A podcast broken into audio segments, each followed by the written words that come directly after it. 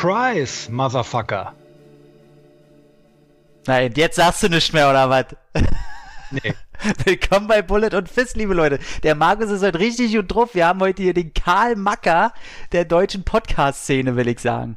Ja, man nannte mich auch Carlos Glatzers, aber das weiß jeder, der mich näher kennt. Ich bin hier der Oberwürsing in dem Verein. In solchen Momenten traue ich keinem Halbnackten. Wie siehst du heute aus? Ich, ey, ich merke, ich habe, ich muss, äh, Mad Mission ist es, falls ihr den nicht kennt. Ähm, ich glaube, ich muss den mit dir gucken. Das Traurige ist, wir haben uns ja beide fast zeitgleich die Box gekauft mit allen Teilen. Mhm. Und ich habe den ersten nur so irgendwie so halb nebenbei geguckt und irgendwie fand ich den dann auch so, hm. Und ich will alle anderen Teile auch gucken, bloß ich weiß, eigentlich müsste ich den ersten Teil doch nochmal wiederholen um da wirklich jetzt nochmal mitzukommen. Aber ich, ich bin in dieser Phase, wo ich denke, eigentlich habe ich ihn irgendwie ja doch schon zu sehen, ihr sehen und irgendwie habe ich ja doch jetzt keinen Bock mehr drauf. Ganz eklig. Ach komm. Ich zitiere Kuato in Total Recall. Öffnen Sie Ihren Geist. Öffnen Ihren Geist. Kuato, ey, bester Typ. Geiler, ey. Kuato ist geil. Wir haben heute ein neues Franchise, auf was du Bock hattest. Ja, es war mal wieder Zeit für eine Friendly Franchise-Folge. Ich guckte in unsere Timeline, in unserer, ähm, bei unserem ähm, na, Anbieter und hm. sah, wir haben vier, fünf Folgen am Stück normaler Couleur hinaus posaunt. Es war mal wieder Zeit für ein Franchise. Und ja, ich war an der Reihe und ich wollte meine Liebe zu diesem hawaiianischen ähm, Hobbyphilosophen mal ausleben. Welches war denn unser letztes gewesen? Das ist mein Problem, das weiß ich schon gar nicht mehr. Ich kann mich an meins erinnern, dass ich die Debt Collectors Reihe hatte, aber. War, war das Undis Undisputed war das auch nicht, ne? Nee, Undisputed war das erste. Genau, und dann hatten, wir, dann hatten wir Debt Collectors und dann. Hm? Ich nicht. Äh, Starship Troopers. Ja, natürlich. oh Gott. Habe sogar äh, letztens äh, jemanden empfohlen, der, äh, der auch den zweiten Teil, achso, kann, kann ich ja nochmal nennen, hatte ich schon beim letzten Mal, den Daniel Goris, der auch äh, mit der Deadline äh, zu tun hat und für die schreibt. Der ist ein großer Starship Troopers Fan und den haben wir auch auf unserer Seite mit äh, Starship Troopers äh, 2, den er ziemlich gut findet und ja, der wird uns Feuer geben wahrscheinlich, der will sich jetzt den Podcast mal anhören. Also äh, auch, auch wir leisten unseren Beitrag, sag ich mal somit äh, den hawaiianischen äh, Philosophen namens Dwayne The Rock Johnson. Mhm. Nur echt mit Tattoo auf der rechten Schulter. Und äh, nee, natürlich nicht. Wir haben uns, ich meine, ihr wisst, ihr habt drauf geklickt, eine relativ, ist es ein kleines Franchise? Ja, ne? Also den erst, also kennt man das überhaupt als Franchise? Ich hatte gestern ein Gespräch, ja. wo, wo einer schon auch nicht wusste, dass es von Cyborg überhaupt einen zweiten und dritten gibt, dass es überhaupt ein Franchise ist. Ist es ähnlich bei, bei Nemesis? Uh, kommt drauf an. Also in meiner Blase kennt jeder, äh, also wissen die meisten, dass es weitere Fortsetzungen gibt. Ob sie sie gesehen haben, ist dann wieder ein anderes Thema. Tatsächlich. Die meisten haben nach den Trailern damals schon Abstand genommen. Bevor ich mich mit denen jetzt beschäftigt die Box mit, mit allen vier Teilen habe ich ja schon länger. Und ich hatte auch den ersten, selbst den ersten Teil, das erste Mal so halb von einem halben Jahr geguckt und fand den echt nicht so gut. Jetzt muss ich allerdings wieder sagen, ich bin gerade dabei, mir das abzugewöhnen, Filme so Second Screen zu gucken. Manchmal geht's leider nicht anders, weil äh, man viel zu tun hat. Aber hab dann gemerkt, jetzt habe ich den nochmal wiederholt und ähm, habe eine komplett andere Meinung, dazu später. Und das mhm. einzige, was ich von den nachfolgenden Teilen kannte, war ein kleines Bild aus der TV-Movie, welcher einen roten Daumen nach unten zeigte. War das die Movie, ja, ne? Oder TV-Spielfilm? TV-Spielfilm. TV-Spielfilm, einen roten Daumen nach unten und man sah nur die, die muskulöse Hauptdarstellerin. Und äh, als Fazit stand unten, dieser Film ist wirklich unsere Nemesis. Ja, das ist alles, was ich bisher von den zwei, drei und vier wusste. Jo, damit wäre dieser Cast dann eigentlich auch wieder beendet. Ich meine. Ich wollte darauf aus, dass du ja äh, ein kompl eine komplett andere äh, Vergangenheit mit dem Film hast. Mit dem ersten vor allem. Ja. Was heißt mit dem ersten? Wollen wir da schon hinkommen oder wolltest du nicht erst noch ein bisschen was erzählen von dem, was du in letzter Zeit so geschaut hast? Ja, das können wir relativ schnell abhaken. Das Private lassen wir jetzt mal weg. Das geht nämlich keine Sau was an. Und zwar. Hast du endlich mal die Finger von Nachbars Tochter gelassen, ja? Gesagt, das geht keinem was an. ähm, und ich habe als erste Klinik, ich habe eine He-Man-Doku geguckt, die bei Netflix ist, äh, Power of Grayskull.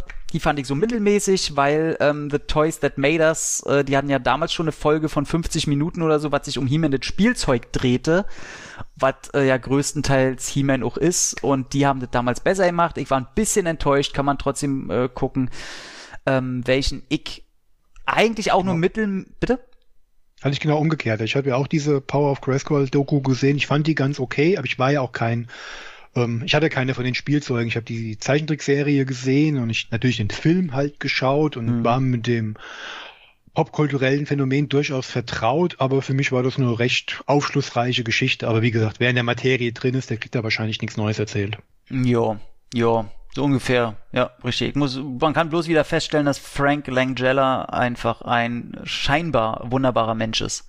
Oh ja. Oh ja. Ähm, dann habe ich mir einen weiteren äh, Altklassiker aus dem Grusel-Horror-Bereich angeguckt, und zwar äh, einen weiteren Film von William Castle, den man als äh, Horrorfan kennen sollte. Ähm, so der, der Jahrmarktschreier unter den Regis Horrorregisseuren der Mhm. Wann hat er angefangen? Mit Western, glaube ich, in den 40ern und dann hat er angefangen End 50er bis Anfang 60er. Der war der Regisseur, der immer so kleine Gimmicks für den Film, für die Zuschauer mit in die Kinos brachte oder so.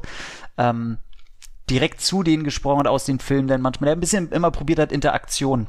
Kam ja dann sehr viele in den End 90ern, Anfang 2000er Remakes raus unter dem Banner Castle Castle Entertainment, Dark Castle, Dark Castle, glaube ich, ne? Dark, Dark, Dark Castle, Dark Castle. Genau, so hat wie 13 Geister oder House on Haunted Hill, also das waren alle Remakes seiner Filme. Haunted Hill, genau. Ähm, ich habe im Kino gesehen. Ey, waren äh, damals zur richtigen Zeit, wenn du alt genug bist, waren die alle cool, bis du rausgefunden hast, dass das alle Remakes sind, dann wollte ich auch immer mir die alle von William Castle angucken, auf man, aber an manche kommt man eben äh, hierzulande immer noch ein bisschen schwer ran. Und ich habe mir den äh, Mr. Sardonicus angeguckt, der heißt bei uns der unheimliche Mr. Sardonicus. Und ähm, auch wenn ich ihm nur eine gut mittelmäßige äh, Bewertung gegeben hat, der lohnt sich. Weil gerade, der ist von 61 und gerade dieser Sardonikus, äh, um den es da geht, das ist schon, also ist ein Typ, der halt eine Maske auf hat und er zwingt halt diverse Leute eine, ähm, ein Heilmittel für sein Leiden zu finden. Und wenn die das nicht finden, dann sorgt er dafür, dass es entweder den Leuten oder Lieblingen der Leute ein bisschen schlecht geht. Und ich muss sagen, für 61 ist dieser Typ ein ganz schön sadistischer Rabauke, will ich's mal nennen. Ganz schön äh, hätte ich zu der Zeit nicht erwartet. Der ist schon, schon ein Wichser, ey. Ähm, lohnt sich, kann man gucken. Ist wirklich äh, eindringlich, gerade zum Ende hin. Okay. Da. Dann äh, kann man zur Zeit auf Sky gucken, wer, wer Sky-Ticket hat und äh, nicht das äh, Mediabook kaufen mag. Welches ein oh, in diesem Moment hat sich eine weiße Wand vor meinem Auge geöffnet. Ähm, dann habe ich, oh Gott, Bad Company wollte ich gucken, weil ich mir, ich, ich konnte mir nicht vorstellen, dass ein Film von Joel Shoemaker mit äh, Anthony Hopkins so schlecht sein kann. Und konnte den ganzen Reviews irgendwie nicht glauben. Und äh, ich wusste, Chris Rock spielt mit, den ich bisher, glaube ich, nur in einem Film toll fand. Ansonsten finde ich den wirklich schauspielerisch einfach schrecklich. Zu seinem Stand-up und seinem Humor will ich gar nichts sagen, aber mhm. als, als Schauspieler in Filmen ähm, nee, da gab's einmal mit Julie Delpy so ein Zwei Nächte in New York oder so hieß der, so, so ein äh, so eine Romedy, Comedy, Drama-Mischung, typisch Julie Delpy. Ähm, da hat er in einer äh, ernsten Rolle. Zwei Tage in LA. Zwei Tage in LA, genau. Da hat er äh, brilliert als Ehemann. Oder zwei Tage LA. Hm. Oder so. Da, da fand ich ihn echt nett, aber mein Gott, ist der Film nervig und der hat mich aufgeregt. Der hat mich richtig aufgeregt. Wie lustlos man einen Film inszenieren kann, den Schauspielern unlustige Sachen in den Mund legen kann. Anthony Hopkins, er hat mir so leid getan. Ey, er so unterfordert als Schauspieler, das, das muss seelische Schmerzen bei dem verursacht haben. Obwohl ich glaube, dass das ein Typ ist, dem sowas scheißegal ist. Ähm, Aber ey, Chris Rock auch. Ich wollte sagen, also. Ja, der dreht ja auch öfter mal Kacke. Also Bad Company, ich hab's irgendwo geschrieben. Ich, sagen. ich glaube immer, dass der äh, einmal seine Enkel entscheiden lässt, welchen Film er drehen soll und als nächstes entscheidet er selber. So wirkt es bei mir immer. Mhm. Ja, one for the money, one for me. Genau. Also ist vollkommen in Ordnung. Also seitdem er sich für Transformers für, äh, für Transformers 5 hergegeben hat und mit einer äh, erbarmungswürdigen Rolle und Performance. Hm. Und bei, bei Red 2 ähm, fand ich ihn auch ja, schon irgendwie komisch. Bei was bei? Red 2. Mit Bruce Willis das Ding. Ach, Red 2. Mhm. Mhm. Mhm. Stimmt. Ja, gut, ich, ich, ja, ich bin immer hier, ähm, wie meistens positiver eingestellt. Ich habe auch Bad Company lange nicht mehr gesehen. Und ja, ich gebe, ich kann mich erinnern, dass mich gerade diese ganzen Impro-Szenen von Chris Rock auch damals schon ein bisschen genervt haben. Ich hätte mir die ein bisschen kürzer gewünscht, aber ich fand den Film im Großen und Ganzen okayisch, okayisch. Also so ein zweieinhalb von fünfer mit einer kann man gucken Attitüde, weil ich fand diese Verfolgungsjagden der Mitte oder nach zwei Dritteln gar nicht mal so verkehrt mit der vorhergehenden Schießerei, außer dass er halt ein bisschen sehr auf PG-13 runtergedampft war, aber das war wohl auch der Thematik geschuldet. Der ist ja damals auch verschoben worden, weil er ja unmittelbar eigentlich um äh, 9-11 starten sollte. Mhm. Also der hatte schon einen Starttermin, dann kamen die Terroranschläge auf das World Trade Center und dann waren wir ja der Ansicht, dass man keine ähm, Terrorfilme mit Anschlägen auf Großstädte zeigen sollte, weswegen der ja lange nach hinten geschoben wurde. Und dann kam der ja irgendwann raus und da, da hat er ja schon so negative Vibes gehabt, bevor er überhaupt ins Kino gekommen ist. Und an denen fand ich den dann einfach, fand ich das viel zu übertrieben. Der war mir zu professionell inszeniert. Dann war es ja noch so, dass jede Action-Szene in dem Film ja Leute mit Schalldämpfern rumgeballert hatten. Und das hatten wir im letzten Cast ja schon. Das kriegt bei mir ja per se schon mal so einen kleinen Pluspunkt. Und das finde ich dann irgendwie ganz cool. Und ich habe immer nur gedacht, was wird eigentlich aus diesem Gabriel Macht oder Macht oder wie er heißt, der diesen ähm, Agentenhelfer von Anthony Hopkins spielt. Gut, der wurde dann Seriendarsteller in der, der Serie. Hat einmal, der hat einmal The Spirit probiert und danach war zu Ende. Genau, der hat mit Spirit probiert und ist damit auf die Schnauze gefallen. Aber der hat ja einen Großteil der Action-Szenen in dem Film ja dann auch abbekommen ganz merkwürdig irgendwie. Und deswegen fand ich den eigentlich immer ganz okay. Aber sobald Chris Rock alleine im Bild war, gebe ich dir recht, ist das schon so ein bisschen, Mäh. Aber das was zerstört mir halt keinen ganzen Film, weil ich halt die ganzen 110 Minuten sehe und ich mache das nicht an einer Sache halt fest. Mhm. Ab zum nächsten. nee, ich, äh, ich, ich, will, ich will über den Film. Ach, ach so, ja, aber ich noch sagen wollte, Connor ist scheiße. Mhm, ab zum nächsten, okay. ähm, der nächste äh, im Original Modern Vampires ähm, heißt The Revenant. Ganz, also eigentlich immer, der heißt eigentlich immer Revenant. Ein ein Film, in dem man hierzulande ein bisschen schwer rankommt. Ungeschnitten sowieso. Ähm, ein Horror-Vampir-Film mit Caspar van Dien, Odo Kier und wer, wer war noch dabei? Ah, hier, äh, äh, äh, Kim Cattrall, die lecker Milf. Und ähm, ey, der ist er ist ein 98er Film, Guy Ritchie war irgendwie cool, Tarantino war cool. Und diese Attitüde, jetzt sind's halt keine Gangster, jetzt sind's Vampire, in LA und alle, eigentlich sind die Vampire pure Snobs, denen scheißegal ist alles. Und menschenverachtend sind und nebenbei hast du halt Blut, Titten und äh, tatsächlich äh, irgendwie eine Story, ne, ne, unbedingt nicht eine Story, aber die Charaktere sind eigentlich scheißegal, aber der Humor ist so wunderbar eigen, den muss ich einfach mögen. Also das ist so ein Ding, mhm den kann ich nicht schlecht finden. Alleine, weil ich Caspar van Dien, ich werde langsam ein wirklicher Fan von diesem Mann.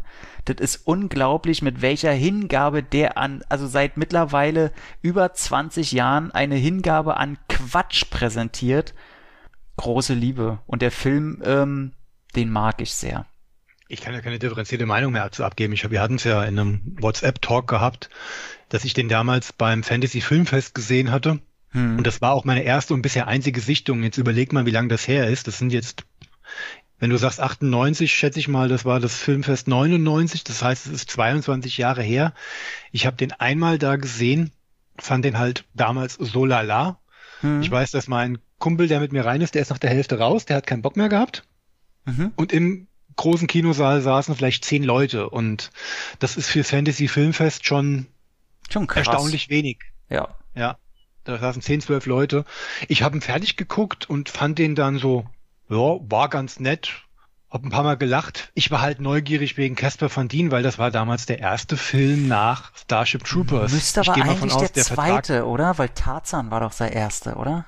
Ich glaube, Tarzan kam danach. Okay. Müsste ich jetzt müsste ich jetzt recherchieren. Also ich glaube, der erste, der wirklich danach erschienen ist, war so eine James Dean Biografie, die eigentlich fürs Fernsehen gedreht war, die dann aber hier in Deutschland dann sogar auf Video vermarktet wurde, eben wegen Casper Van Dien aus Starship Troopers.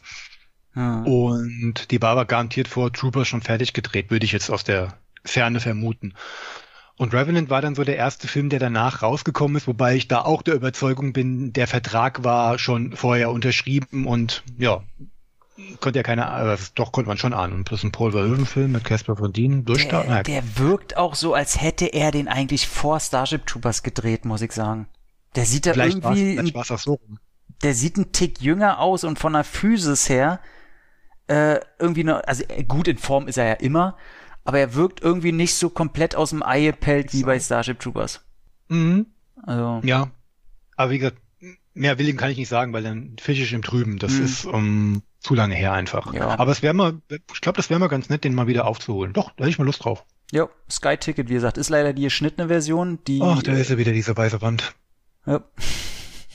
Ich hab sonst geguckt, es gibt eine, eine unrated Fassung auf DVD, aber halt, äh, wie gesagt, oh, wahnsinnig out of print.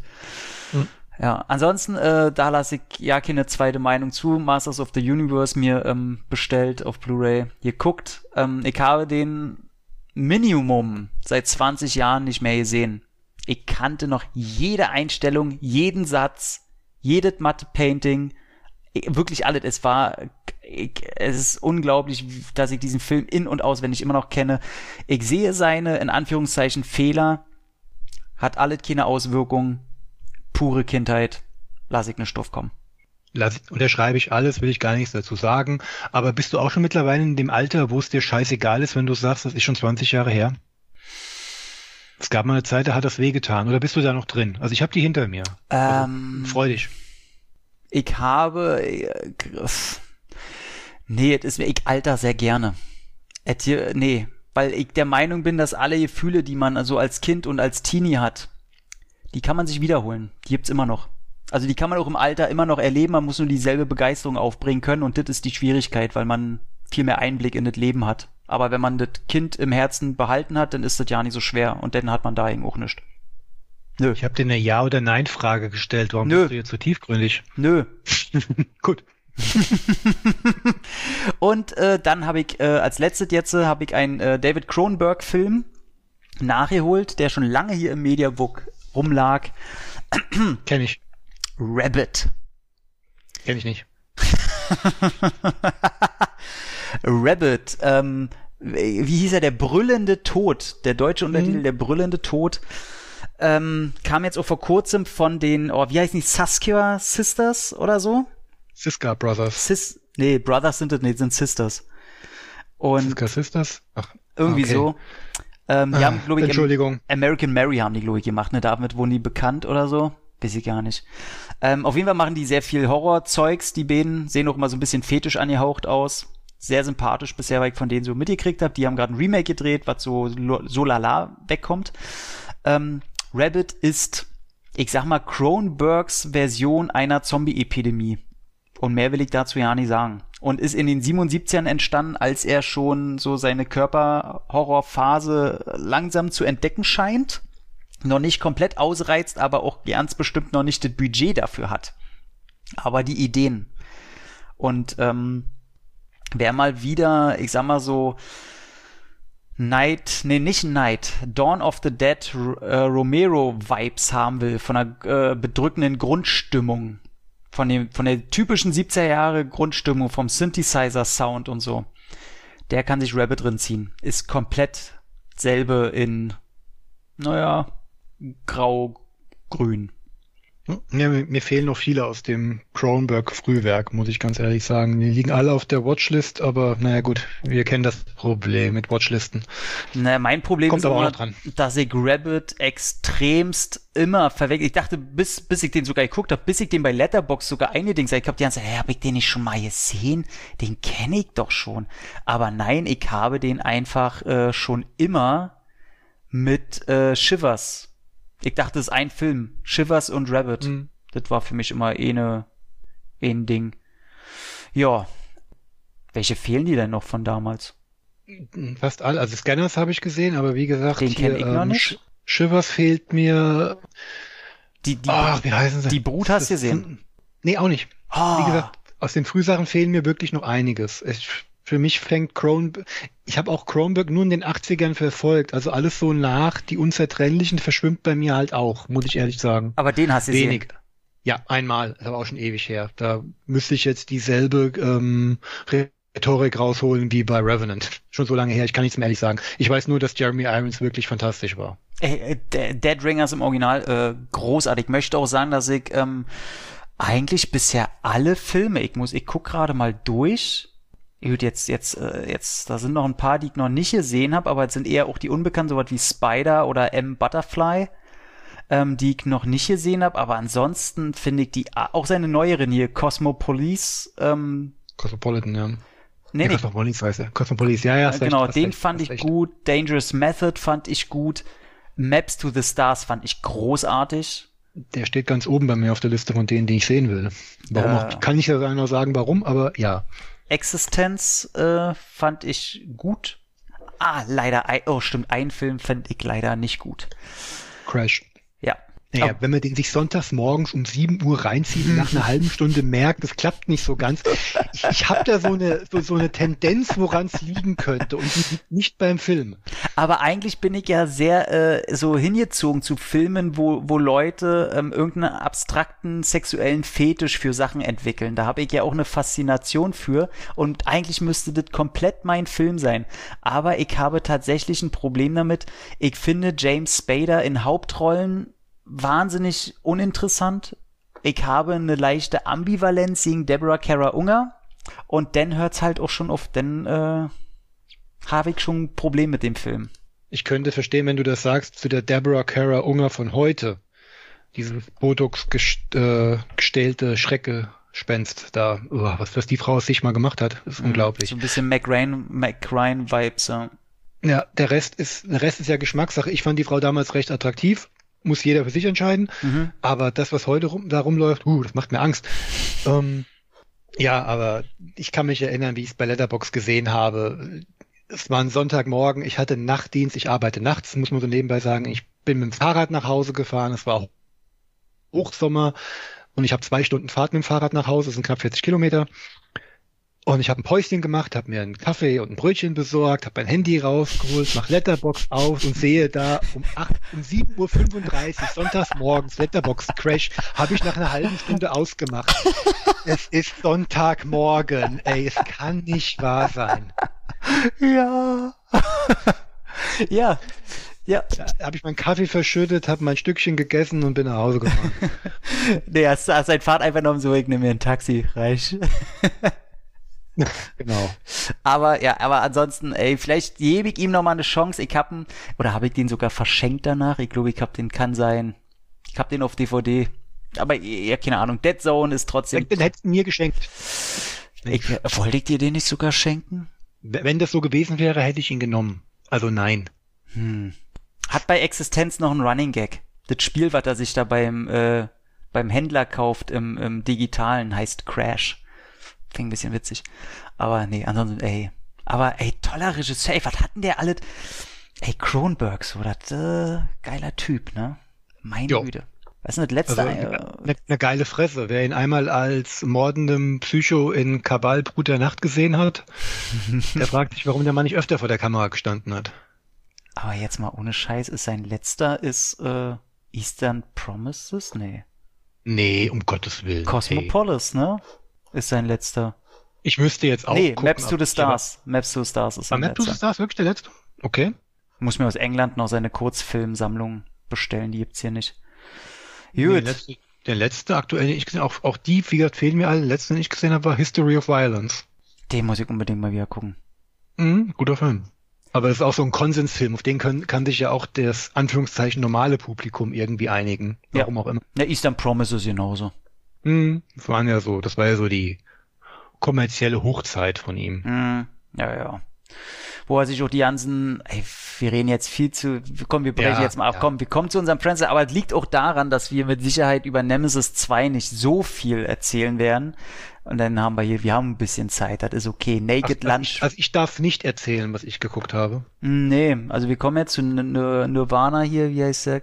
Nee, was hast du denn? Entschuldigung, das war wirklich. Nein, äh, nein, nee, nee, nee, nee, nee, das war gerade von mir, äh, das Nee, ich würde würd mich auf eine Sache beschränken, wenn ich jemandem einen Tipp geben könnte, da soll man in die ARD-Mediathek gucken und sich die ganz nette CNN-Doku-Reihe ähm, The Movies angucken, die sich durch das äh, Hollywood-Geschehen oder die, die Hollywood-Geschichte vom Anbeginn bis zur, ja, den frühen 2000ern durcharbeitet, immer in 11, 45 Minuten Snippets. Die sind ein bisschen oberflächlich, die sind ein bisschen schnell. In den ersten beiden Folgen wird die Zeit vom Stummfilm bis zu den 60ern abgearbeitet. Aber es ist schwer unterhaltsam, viele interessante Gesichter, die man damit reinholt. Ich habe jetzt die ersten drei oder vier Folgen, jetzt gucke ich, stecke gerade mitten in den 60ern gibt nette Denkanstöße und meine persönliche Watchlist ist durch vieles, was ich da gesehen habe, immens angewachsen von Sachen, die ich mir jetzt holen will. Also ich werde mich definitiv in nächster Zukunft gefühlt, wahrscheinlich, äh, ob ich es schaffen werde, weiß ich nicht, aber es steht auf der Agenda mit der Filmografie von Billy Wilder mal ein bisschen mehr auseinandersetzen. Da steckt Hast ja was zu tun, ey. ja, aber ich, ich will nicht alles gucken, das, das schaffe ich nicht mehr, aber so ein paar interessante, also gerade seine Thriller und ähm, ähm, ähm, ähm, ähm, Dramageschichten, die mir noch fehlen. Mir fehlt bis heute Zeuge in der Anklage, mir fehlt bis heute Sunset Boulevard. Leider nie gesehen. Schiebe ich, warum auch immer, immer vor mir her. Also du kennst ja mein, mein, mein Filmgeschmack, dass so eine Filme das ein bisschen schwer bei mir hätten, haben, wie auch immer. Mhm. Sunset Boulevard von hinten, äh, von vorne nach hinten großartig, habe ich glaube ich neun von zehn gegeben. Mhm. Ja, wie gesagt, über solche Sachen, auch wie darüber geschwärmt wird und was die Filme so bedeuten, war mir alles vorher schon bewusst. Ist mir auch alles wieder bewusst, aber manchmal braucht man halt diesen, diesen Kicker, um dann sich dann intensiver damit auseinanderzusetzen. Und gerade da habe ich ein bisschen was nachzuholen. Da ist mehr Interesse als noch die Hitchcock-Sachen, die einem noch fehlen, nachzuholen. Fast alle. Ich glaube, ich kenne drei Hitchcock-Filme, obwohl ich komplett alle, selbst seine Frühwerke hier habe. Aber da will ich so einen Run machen und der, der braucht, der ist noch Zeit. nicht da. Ja, Zeit, ey. Wie du, wie, wie du schon sagtest, ey, das schaffe ich gar nicht mehr. Nö, nö, da, Das ist da, verloren. da müsste ich jetzt auch äh, auf beru- berufliche Frührente gehen, um das irgendwie zu schaffen. Obwohl, warum nicht? Da habe ich nur eh eine Frage. Und zwar, ich, äh, ich, ich bin ja auch so eine Leseratte und habe jetzt schon, ähm, ich, äh, habe mir schon sehr viel über die, die Kinogeschichte und so durchgelesen. Ich habe ja so, die gibt so eine schöne Buchreihe ähm, aus den, oh, ich glaube, späten 80ern. Das sind fünfmal, ich glaube, 800 Seiten oder so äh, vom Anfang bis, äh, bis Ende der 80er Kino. Welche Filme, welche Entwicklungen, gerade auch was Marketing, was Gelder und so angeht. Ähm, Nur hab ich- 80er. Nee, nee, nee, nee, von Anfang Ach so. des Kinos. Also die ersten Hm, zwei okay. Bände sind, glaube ich, von 1892 oder so bis 1916 und dann geht's immer weiter. Und da ist jetzt mir eine Frage, weil du meintest schon, ist oberflächlich. Wären da jetzt nur so Titel genannt, die halt irgendwie erfolgreich waren oder auch die, die ein bisschen Anstöße haben, aber die heute kaum noch jemand kennt oder, oder wat, wie wird da verfahren? Mm, Der Fokus liegt auf Hollywood. Äußere Sachen, also es heißt ja auch Hollywood the Movies. Das muss man ja ehrlich sagen. Es ist kein Ah. Etikettenschwindel. Das ist ja schon mal, nee, finde ich ja in Ordnung. Steht im Titel, ist, Mhm. ist vollkommen in Ordnung. Mhm. Und gerade die ersten beiden Folgen werden von irgendeiner TV-Ansprache von Henry Fonda eingeleitet und ausgeführt wo er dann am Ende auch sagt, ja, wir haben es nicht geschafft, alle ihre Filme äh, ähm, darzureichen. Auch es werden ihnen Filme, fehl, äh, Filme fehlen. Das tut uns leid. Also sie sind sich bewusst, dass sie nicht alles abbilden können. Ja, dann würde die Doku einfach mal 40 Stunden gehen. Eben. Aber sie, sie machen das immer wieder, dass sie halt, dass sie über das beispielsweise in den ersten beiden Folgen natürlich den Film Noir der 40er besprechen und dann halt auch, es ist zwar nur in einem Nebensatz, aber es wird wenigstens erwähnt, dass sie sagen, dass beispielsweise die Regisseure aus Hollywood, wie eben beispielsweise Billy Wilder oder Hitchcock, der ja nun mal aus Großbritannien kommt, das ganze Genre auf ein ganz anderes Niveau gehoben haben. Oder ich bin jetzt in den 60ern, den Western, dass die Italiener mit Sergio Leone da auch einen ganz anderen Blickwinkel drauf gemacht haben. Das wird nicht ausgespart, es wird aber auch nicht näher beleuchtet. Es wird erwähnt, um zu zeigen, ähm, warum sich der Western entweder oder das Genre, um das es halt in dem Moment geht, entweder zu Grabe getragen wurde oder sich anpassen musste und okay, weiterentwickeln okay. musste. Aber die, aber die sagen trotzdem schon, dass die quasi die Juden und die Deutschen Hollywood im Grunde gegründet haben. Also sowas hauen die denn schon raus. Oder bleibt sowas komplett unterm Teppich? Äh, ja und jein, jein. Also es wird nicht explizit gesagt. Wenn du ein bisschen Vorwissen hast, kannst du es zwischen den Zeilen gut rauslesen. Okay. Sagen wir es so. Weil ich habe schon sehr viel Gutes davon gehört und ich habe einfach Angst, dass das oberflächlich ist. Es ist mega unterhaltsam. Es lässt halt viele Sachen weg. Das, was drin ist, wird aber für Interessierte gut dargereicht. Es ist eine gute Einsteigersache. Leute, die sich auskennen, werden nicht so viel Neues entdecken, aber das liegt in der Natur der Sache. Wir hatten, mhm. wir haben ja ein ewig langes Vorgespräch auch gehabt, dass wir ja in der Blase leben, in der wir ja halt auch viel Information schon mit uns rumtragen und jeder auch einen ganz anderen Blick darauf hat, auf diese filmische Sachen. Ich empfehle sie, uneingeschränkt, weil sie unterhaltsam und rasant ist, also auch Spaß macht und auch, auch, viele Sachen mal wieder mal in den Fokus rückt, wo man sich mal wieder mit auseinandersetzen muss. Manch einer sagt natürlich, habe ich alles schon gesehen, andere sagen, ey cool, den mhm. wollte ich endlich mal wieder sehen und andere sagen, ey geil, ach da kommt das her. Ich sag mal, so, was dabei. Solange und wenn nur ein Film, der mir irgendwie noch nicht irgendwie was sagt, auf meiner Watchliste äh, landet, ist das ja schon Gewinn. Von daher. Also von den Titeln her wirst du wahrscheinlich vieles kennen, aber ähm, es, es, es rückt den einen oder anderen mal wieder zurück, gerade was diese Screwball-Comedies aus den frühen 40ern angeht und vor allen Dingen darum, dass Frauen damals schon als sehr ähm, selbstbestimmt und äh, auch aggressiv dargestellt werden, Na, was ja heute ja. als große Errungenschaft verkauft wird. Das gab es damals schlicht schon. Ja, das war dann nur eingeschränkt äh, unter anderem durch den Hays Code, der zuerst ähm, das Comic und alles äh, bestimmt hat und äh, ähnliche Reglements wurden ja dann auch für Kinofilme erfunden und dadurch wurde ja das Frauenbild sehr stark unterjocht, was die Figuren ja. angeht. Ja, aber wenn du jetzt sagst 14, das, das, eben. Das zeigt das, aber mir, warum ich mit dieser aktuellen Political Correctness Debatte so ein leichtes Problem habe. Nicht, dass ich verkehrt finde, was da erreicht wird. Das ist mir ganz wichtig. Mhm. Aber ähm, ich halt diese ganze Empörung nicht mitkriege, weil ich anscheinend älter bin äh, oder einen gewissen ich nenne es mal filmischen Bildungsgrad habe und einfach sage, ey, damit bin ich groß geworden. Ich verstehe die, die, die, die, den, den, den, den, den, die Empörungsgrad nicht oder den, die, die, diese Bissigkeit nicht. Für mich ist das gelebte Realität. Mhm. Weil, weil ich einfach mit solchen Sachen groß geworden bin, das alles von da kenne, selbstbestimmte Frauen zu sehen, die sich gegen das Establishment wehren.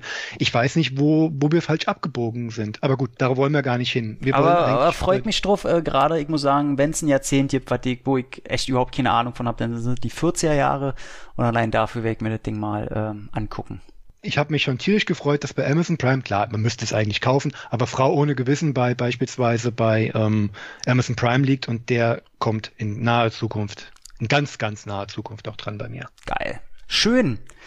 Dann kommen wir jetzt zum Thema.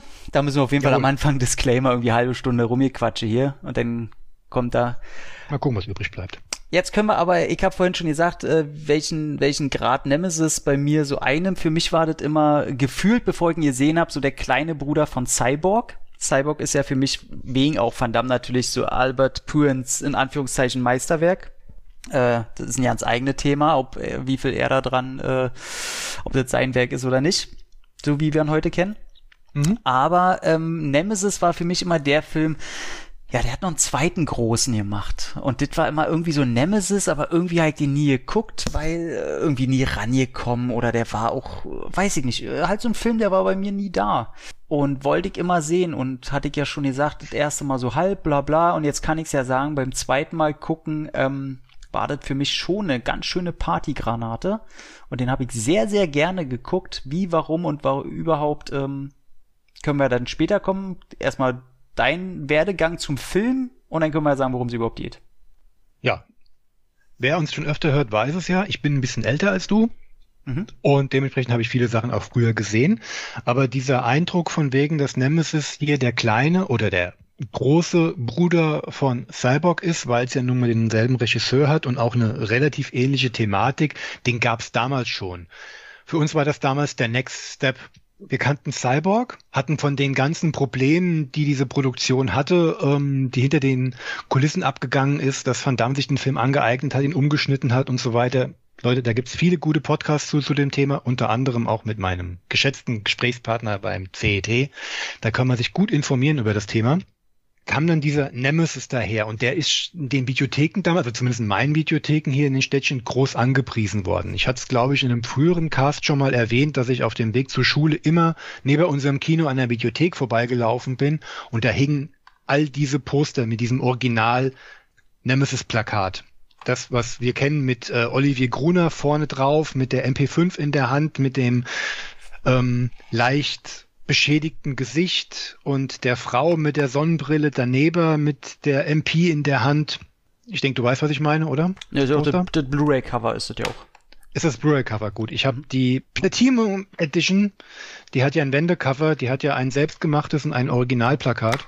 Was? Warte, ich muss mal gucken. Nee, ist bei mir leider nicht bei. Scheiße. nee, und da ähm, habe ich das auch mal schön gedreht das hatten wir schon immer gesehen und dann wollten wir den, das, das war gesichert. Was der Typ, der Cyborg gedreht hat und mit diesem Olivier Gruner, diesen Angel Town hatten wir da, von dem wussten wir schon, ey, das ist auch so ein französischer Kickboxer. Das fiel genau in das, was äh, Jungs im Alter zwischen 12 und 14 zu dem Zeitpunkt sehen wollten, bei dem die, wo die Eltern nicht drauf geachtet haben, was die Buben da so gucken. Ja, und da waren wir voll hinterher und wir, mir ist damals die Kinnlade runtergefallen, weil ich gedacht habe, ey geil, der hat ja einen riesengroßen Kinofilm gemacht. Das ist ja ein, ein richtig geiles Teil. Ja, ob sich der Eindruck bewährt hat, das muss man erstmal dahinstellen, aber damals war das ein Riesending. Wir fanden den einfach nur super geil, weil vermeintlich gute Action, was vermeintlich, weil eben gute Action und der unglaublich aufwendig ausgesehen hat. Aber ähm, worum geht's eigentlich in Nemesis? Möchtest du Teil 1 uns näher bringen, Tom? Nee, Teil 1 ist deiner. Teil 1 ist meiner? Ja. Okay. Vor mir liegt die Platinum Cult Edition. Unkut, Uncut, Unkut, Unkut, äh, ey. Ich, ich brauche Alkohol. Uncut und Fall HD Remastered. Der ist ungut und Full HD, Baby. ist das lustig. Ähm, ich erzähle euch mal, worum es in Nemesis geht. Alex Rain is a human being. His life is more dangerous with each sunrise.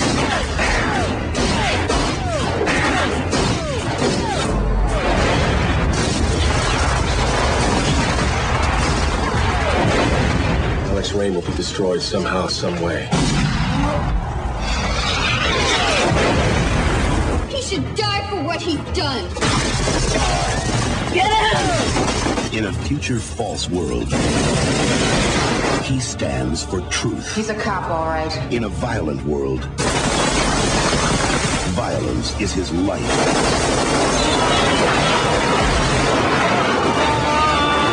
He knows he must face the human condition alone. It takes more than flesh and blood to be human, Alex. I can't feel anything anymore. Maybe you should take the time to find out what you care about, Alex. You're not really human anymore, are you? He knows the answer, but he doesn't know the question. I think he accepted the story. By the time he learns the truth, it'll be too late.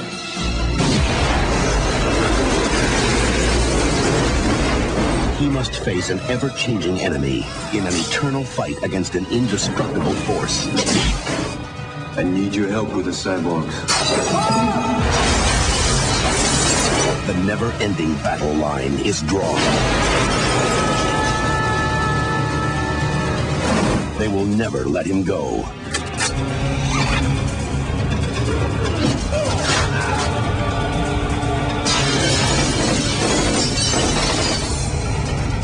How did it happen? Relax. Help me relax, Marion.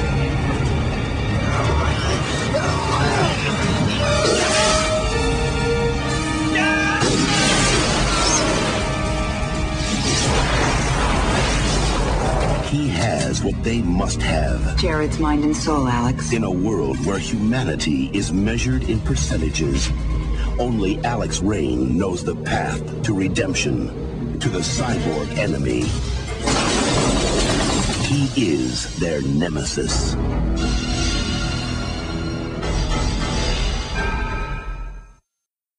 ...2027.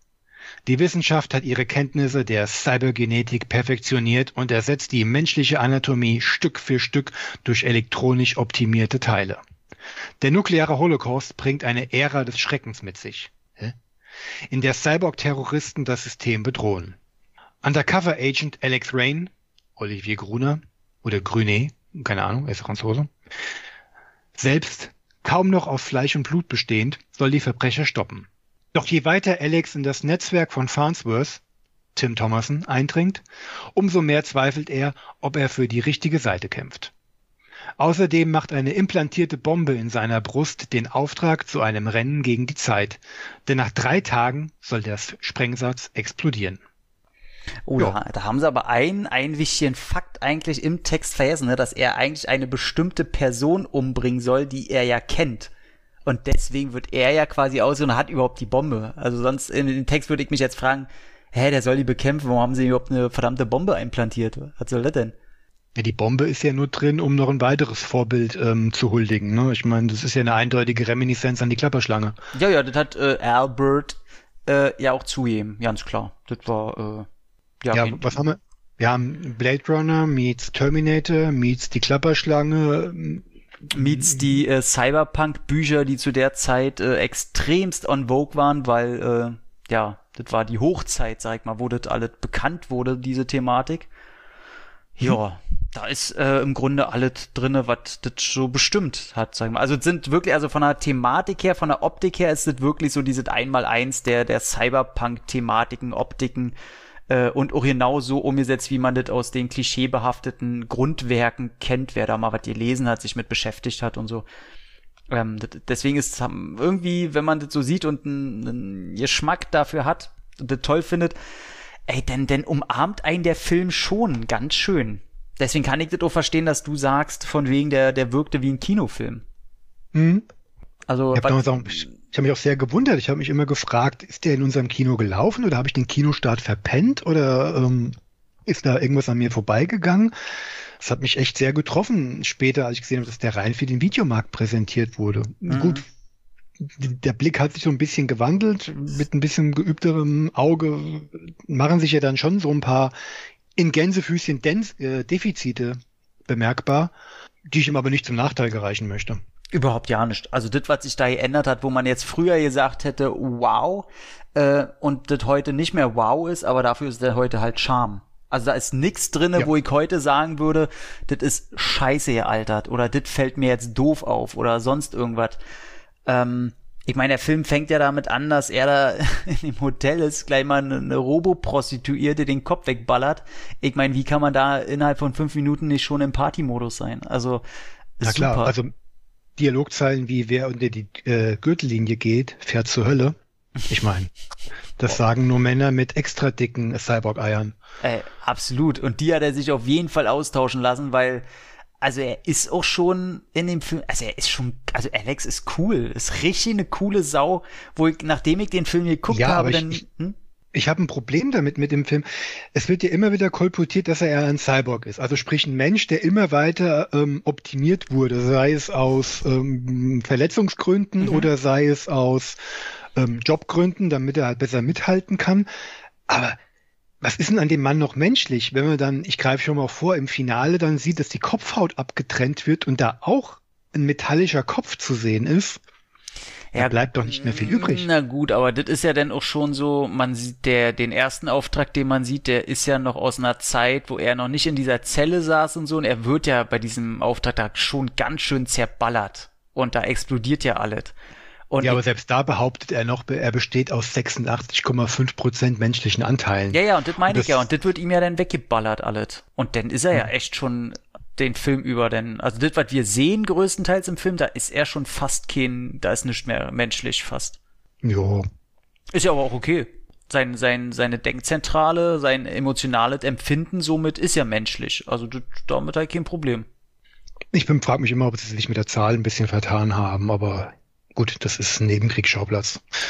Aber jedenfalls, und und dann kommt ja schon die, die Ballerei, wo, wo sie ja drehen konnten, wie sie wollten, weil es irgendwo ab, abseits irgendwo gelegen war, die mussten nicht mehr wegräumen, die konnten wirklich da Dinge zerballern und ey, Heide Witzka, ey, da wird ja so einet in die Luft geballert. Also, also die ersten 10, 15 Minuten, wobei im Grunde ja der ganze Film ist ja ein einziges Baller und die Renne. Jo. Ja, das ist eine einzige Verfolgungsjagd. Das ist ja auch so ein typisches Payan-Topoi, das ihn ja noch jahrelang verfolgen würde. Also das ist ja, bis es ja bei Ultimate Chase sogar im Titel dann hatte, dass er ja gerne einfach nur Verfolgungsjagden dreht. Ja, aber da kommt dann wirklich eine sehr, sehr, eigentlich eine recht coole, wilde Schießerei. Also Unmengen an Platzpatronen werden verballert, Unmengen an Pyrotechnik, wobei ich da nie so ganz verstanden habe, was diese Projektile, die da verschossen haben, eigentlich für eine Sprengwirkung haben, weil treffen sie auf den Körper, gibt's ein kleines Loch, treffen sie irgendwo in die Wand oder im Boden ein, ähm, wird eine Explosion hervorgerufen. Eine ne Tatsache, die mich tatsächlich bei allen puren Filmen also mittlerweile finde ich es ein Running Gag und daher lustig, aber wenn ich es ernsthaft betrachte, stört es mich schon, dass der Mann einfach bei allen Schusswaffen oder alles, was irgendwie ein Geräusch durch, sein, durch seine Projektile erzeugen kann, weil er, er hat das auch bei Armbrüsten und ähnliches. Ey, die Waffensounds sind einfach schrecklich deplatziert. Also, genauso wie da, du hast einfach ein Maschinengewehr mit einem Schalldämpfer und hört sich an wie eine Schrotflinte. Die nächste hat eine ähnliche Waffe und das hört sich an wie ein Granatwerfer. Also, da denke ich mir mal, Mann, Nee, uncool. Also eigentlich, jetzt ist lustig in dem Soje, wie heißt es? Sojet? Soje, wie heißt es? Ich sage immer Sujet. Och, Sujet. Sujet. Französisch. Oh. Und äh, finde ich völlig, ist halt wie Kinderzimmer, die Action. Machen wir uns nichts vor. Der Film ist ein Film für Kinderzimmer. Aber ähm, aber irgendwie ist es auch immer ein bisschen störend. Aber trotzdem, ey, da wird so viel in die Luft gejagt, er bewegt sich. Also auch äh, Gruner oder Gruner, ey, sagen wir jetzt Gruner, bevor wir das mal Wir bleiben, bleiben bei Gruner. Ja. Ähm, er sagt ja selber, er hatte zur Zeit der Dreharbeiten verdammt nochmal vier Prozent Körperfett. Mhm. Ey, vier Prozent. Ey, Junge, geht's noch? Also ganz ehrlich, hätten ja mal ruhig das, drei sein können, du fette Sau. Ja, das ist allerdings richtig. Das hab ich an meinen, äh, bei meinem Ringfinger. Ey, das ist schon krass, also wie der in Topform ist und du siehst, er springt wie ein Flummi. Du merkst auch, wie sehr, also auch der Sprung von, ich weiß nicht, was hat er davor Angel Town gemacht? Das ist der zweite Film, ja. Angel Town war davor. Und ganz ehrlich, da sind Welten zwischen. Ich weiß nicht, ob er bei Angel Town nicht so Bock hatte. War das ein Film von Eric Carson, ne? War der erste. Genau. Der mhm. ja äh, später den, was hat er gemacht? Bloodsport? Nee, Red Eagle. Red Eagle, so rum. Ach, mein Gott, Bloodsport war dann auch so ein Unbekannter das greifen wir auch vor, der ist auch Produzent, Mitproduzent von ähm, Nemesis, Eric Carson, was aber schlicht und ergreifend daran liegt, dass er noch eine Option auf ähm, Olivier Gruner hatte für einen zweiten Film. Mhm.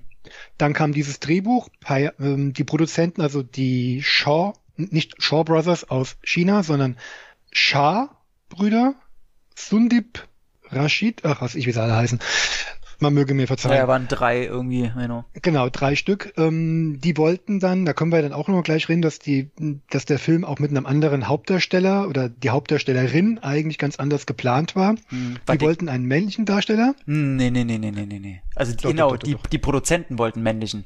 Genau, die wollten einen männlichen. Dann, ja. da hat man sich auf Eric, äh, auf Eric Carson, auf Olivier Gruner geeinigt. Carson hatte noch eine Option auf Gruners nächsten Film, ist dadurch als Produzent in Nemesis mit eingestiegen und wird deswegen ähm, auch mit genannt am Anfang. Hm. Ich muss aber tatsächlich sagen, die, die Grundidee von, von Albert ähm, viel cooler gefunden hätte. So geil Gruner in dem Film ist, will ich überhaupt nicht schmälern. Aber er wollte halt eigentlich ein 13-jähriges Mädchen haben, was er sich auch schon mhm. ausgesucht hatte. Ähm, und ich muss sagen, im Nachgang, wenn das ein ähnlicher Film von einer ähnlichen Dynamik gewesen wäre, mit ähnlichen Szenen, und man sieht halt eine 13-Jährige mit solchen Szenen, die dann genauso krass sind, hätte ich noch cooler gefunden. Ja, der Film hätte anders ausgesehen, aber wenn, wenn man sich mit Payans ähm, Filmografie auseinandersetzt, der Mann hatte schon immer leicht andere Ideen. Der wollte immer bekannte Sachen mit einem bestimmten Twist drehen, was ihm nur die wenigsten finanzieren wollten, weswegen viele seiner Filme auch so billig sind. Dass er traurig ist. Also das, was dem Film, was ihm, Payan, auf künstlicherer Ebene so ein bisschen ärgert, das hört man auch in dem Director's Cut so ein kleines bisschen raus, ist das, was den Film heute bei dem normalen Action-Publikum so beliebt und ähm, auch angesehen macht, dass du halt so ein Top-Kampfsportler in der Hauptrolle hast, der auch gut in die Rolle reinpasst, weil man muss es halt sagen, Gunnar ist ein gut aussehender, athletischer Typ, dem der lange Mantel gerade am Anfang extrem gut steht. Ja, also gegen Gruner kann man hier, es gibt nicht eine Facette an diesem Film, wo man gegen Gruner irgendwie sprechen kann. Mhm. Der, der macht seine Sache komplett gut. Ähm, und äh, kann ich nicht sagen. Super. Also ich meine, der Sein, meine Ja. Lieblingsrolle von ihm ist zwar immer noch in, äh, wo, wo tanzt er im Strampelanzug? Village, Will, William, wie heißt der? Mein Gott, wir haben den im Podcast besprochen. Ich weiß. Violent, nee, Valiant, Vel- Velocity Trap. Velocity Trap. Ist immer noch meine Lieblingsrolle von ihm, glaube ich. Savage fand ich auch noch, nicht Savard oder Savage, sondern Savage fand ich auch noch sehr toll. Aber ey, in den Top 3 ist äh, Nemesis auf jeden Fall drin. Der ist da so mit Hingabe dabei, der, hat- der hat Bock. Und Was man bei der ersten Schießerei auch noch merkt, ist, in welcher Zeit wir leben. Wir sind in den frühen 90ern und welcher chinesische Actionregisseur hat gerade das Actionkino komplett geprägt? Wu. Denn auch hier gibt's die ein oder andere doppelhändige irgendwo runterrutsch-Szene ähm, und irgendwelche Bösewichte über den Haufen Schießszene. Ja, oder er muss in einer irgendwie komischen Rolle über irgendwas drüber und sich dahinter verstecken und so und alles Mhm. mit einem ohne Schnitt gedreht und so. Also man muss auch ein bisschen athletisch sein, diesmal schon bei Action.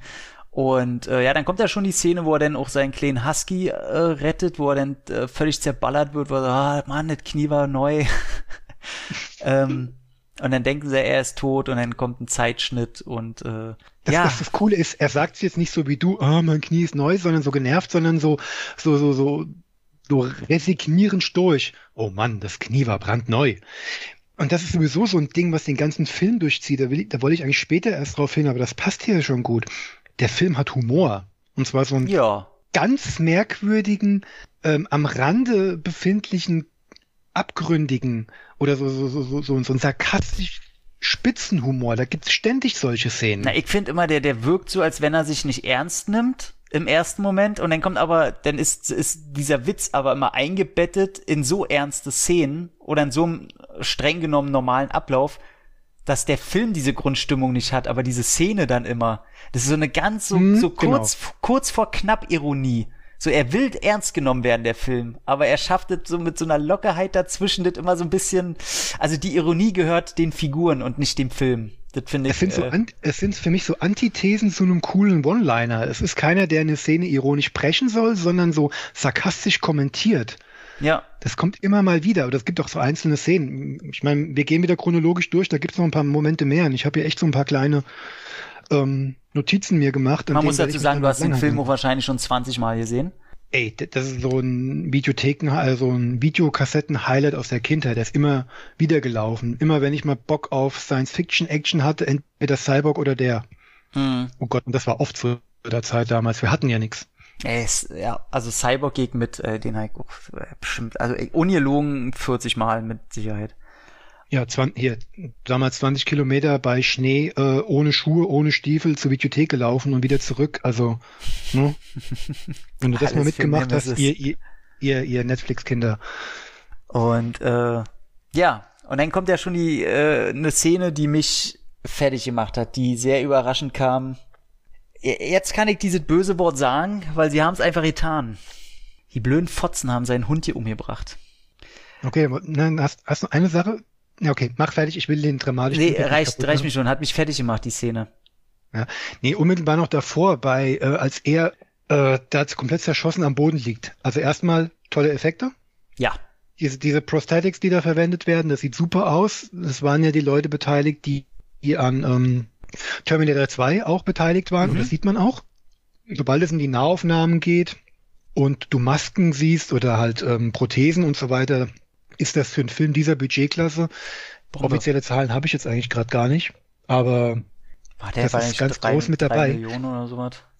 Aber nachdem er es geschafft hat, die letzte Angreiferin noch kampfunfähig zu machen, kommt ja dann da, ja, was ist das? Ist das eine Drohne? Oder ist das ein Raumgleiter? Äh, Das, das ist ein Miniaturmodell. Wenn, dann wird ja gesagt, Achtung, hier ist das LAPD, äh, legen Sie Ihre Waffe nieder und kommen Mhm. Sie raus und Gott weiß was. Ich habe damals schon als Kind gedacht, das wäre so eine Überwachungsdrohne. Ich habe erst jetzt oder bei einer der letzten Sichtungen geschnallt, ey, das soll so ein richtiger, ja, Streifenflieger sein, also kein Streifenwagen, sondern so ein Streifenflieger. Mhm. Das- ist schon rührend, rührend naiv süß, wie da diese Miniaturen rumfliegen und ähm, große Sachen ähm, präsentieren. Ja, da kann, kann ich sagen. Ich, ich mag die Ausstattung, ich mag die kleinen netten Ideen und diese kleinen netten Ideen, die kommen ja so alle 10, 15 Minuten. Ja, aber ich wollte von dir jetzt eigentlich ganz genau, ganz gerne wissen, hast du die als Drohne oder als Gleiter wahrgenommen? Für mich war das eine Drohne. Mhm, okay. Ja. Ja, bin ich, bin ich mir leider gar nicht mehr so sicher. Müsste, müsste ich mir jetzt genau nochmal angucken. Oder vielleicht nochmal die 2.0-Version, ob sie das da irgendwie abgeändert hatten. Sieht genauso aus. Hm. Nee, dann sag ich Drohne. Okay. Aber äh, ja, ey, super. Ich, ich mag immer, äh, kommt ja beim zweiten Teil wird's ja noch schlimmer, aber ich mag immer, da, da sind auch schon wieder am Anfang ein bisschen viele Zeitsprünge drin. Ich hasse mal doppelte Zeitsprünge. Also so von wegen hier zehn Minuten, dann sind wir mal, dann hier fünf Minuten, dann gehen wir wieder weiter zehn Minuten, dann drei Jahre später und das alles innerhalb von äh, 20 Minuten. Das nervt mich extremst. Ähm, hier jetzt nur nicht, weil der ganze Film einfach gut ist, aber dann sind wir halt kurz ein paar Jahre, nee, ja nicht mal so ein halbes Jahr später oder so, ne?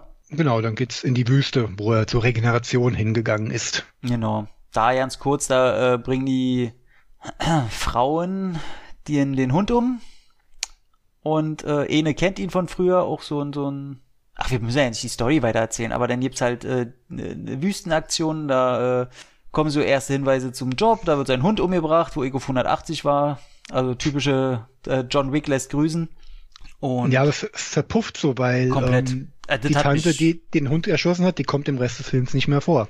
Also das hab, hab ich überhaupt nicht verstanden. Ähm, den Hund, den hätten sie ja nicht reinbringen müssen, weil der Nee. hat für ihn in der Szene nichts gebracht, äh, wird auch nicht als Racheakt benutzt, ähm, wird nur dazu benutzt, dass ich denn da sitze und sage, okay Leute, jetzt heißt es Krieg. Warum geht er nicht in den Krieg, um seinen Hund zu rächen? Unrealistisch. Aber äh, ja, dafür hat sie der blöden Schnalle dann noch die, die halbe Hand abgefressen. War ich sehr schön blöde Kuh. Ja, da, dann diese, diese Momente, wo man Jans ähm, Guerilla-Filmmaking halt hat, dass der auch unter Zeitdruck wieder gearbeitet hat und wieder 12.000 Ideen hatte und 12.000 Szenen gedreht hatte, die irgendwie rein mussten und das konnte man nicht mehr rausnehmen, weil das ja quasi die weitere Handlung etabliert und das der einzige Shot war, den sie hatten, um diese Beziehung zwischen ähm, Alex Rain, so heißt der Gruner, und ähm, Jared, so heißt seine weibliche Kontaktperson, überhaupt mal irgendwie etabliert. Sonst wäre das ja überhaupt nie zu sehen gewesen. Ja, bei dem Film, glaube ich, halte ich das auch ein bisschen schwerlich, weil er auch schon ganz schön viel, ähm, also so können wir das eigentlich sagen. Also er wird angeheuert, er soll eine umbringen, er kriegt diese Dingerin, die Bombe, die explodiert, wenn er das nicht macht in drei Tagen und die zieht dann halt los. Und weil ich die Story nicht genau nacherzählen will, liegt einfach daran, und das ist ein guter Grund, mein Gott, springt der in vielen Locations hin und her. Mhm. Also der hat ja eine Abwechslung drinne.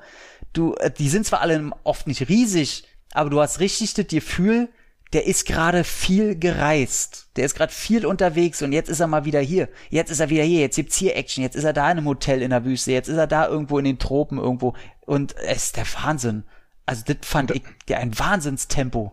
Mhm, Aber er hat nur zwei Drehorte gehabt. Er hat ein bisschen was in Kalifornien gedreht und der Rest ist alles auf Hawaii gedreht worden. Haben wir ein paar Industrieanlagen genutzt und haben dadurch ähm, jede Menge Schauplätze ähm, verwenden können, was dem Film wirklich eine, eine extreme Größe, eine extreme Weite gegeben hat.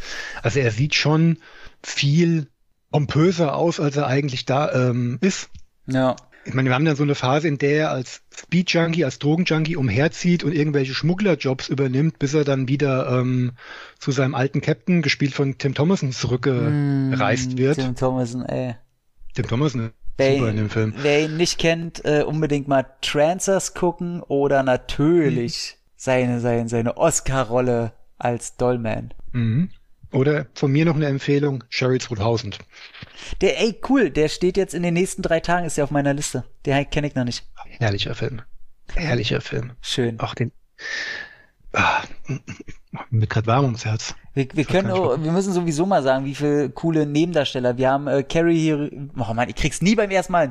Carrie Hiroyuki Tagawa, Mhm. ähm, Mr. Shang Tsung oder Nebendarsteller in ganz vielen Filmen, Bösewicht aus äh, Showdown in Little Tokyo zum Beispiel oder, oder, oder, oder, tausend Sachen Der, gemacht. der ist dabei, weil er auf Hawaii lebt und äh, ein paar Jahren da gedreht hat. Ich meine, Ja. ich habe den Audiokommentar nochmal gegeben.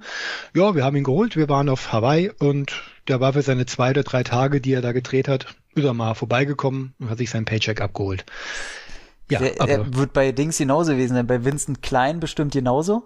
Ja gut, das ist ein alter Weggefährte von äh, Payan, die haben über 20 Filme zusammen gedreht, von Kleinstrollen bis zum großen legendären Fender Tremolo in Cyborg. Der Bösewicht in Cyborg, genau. Fender. Ja.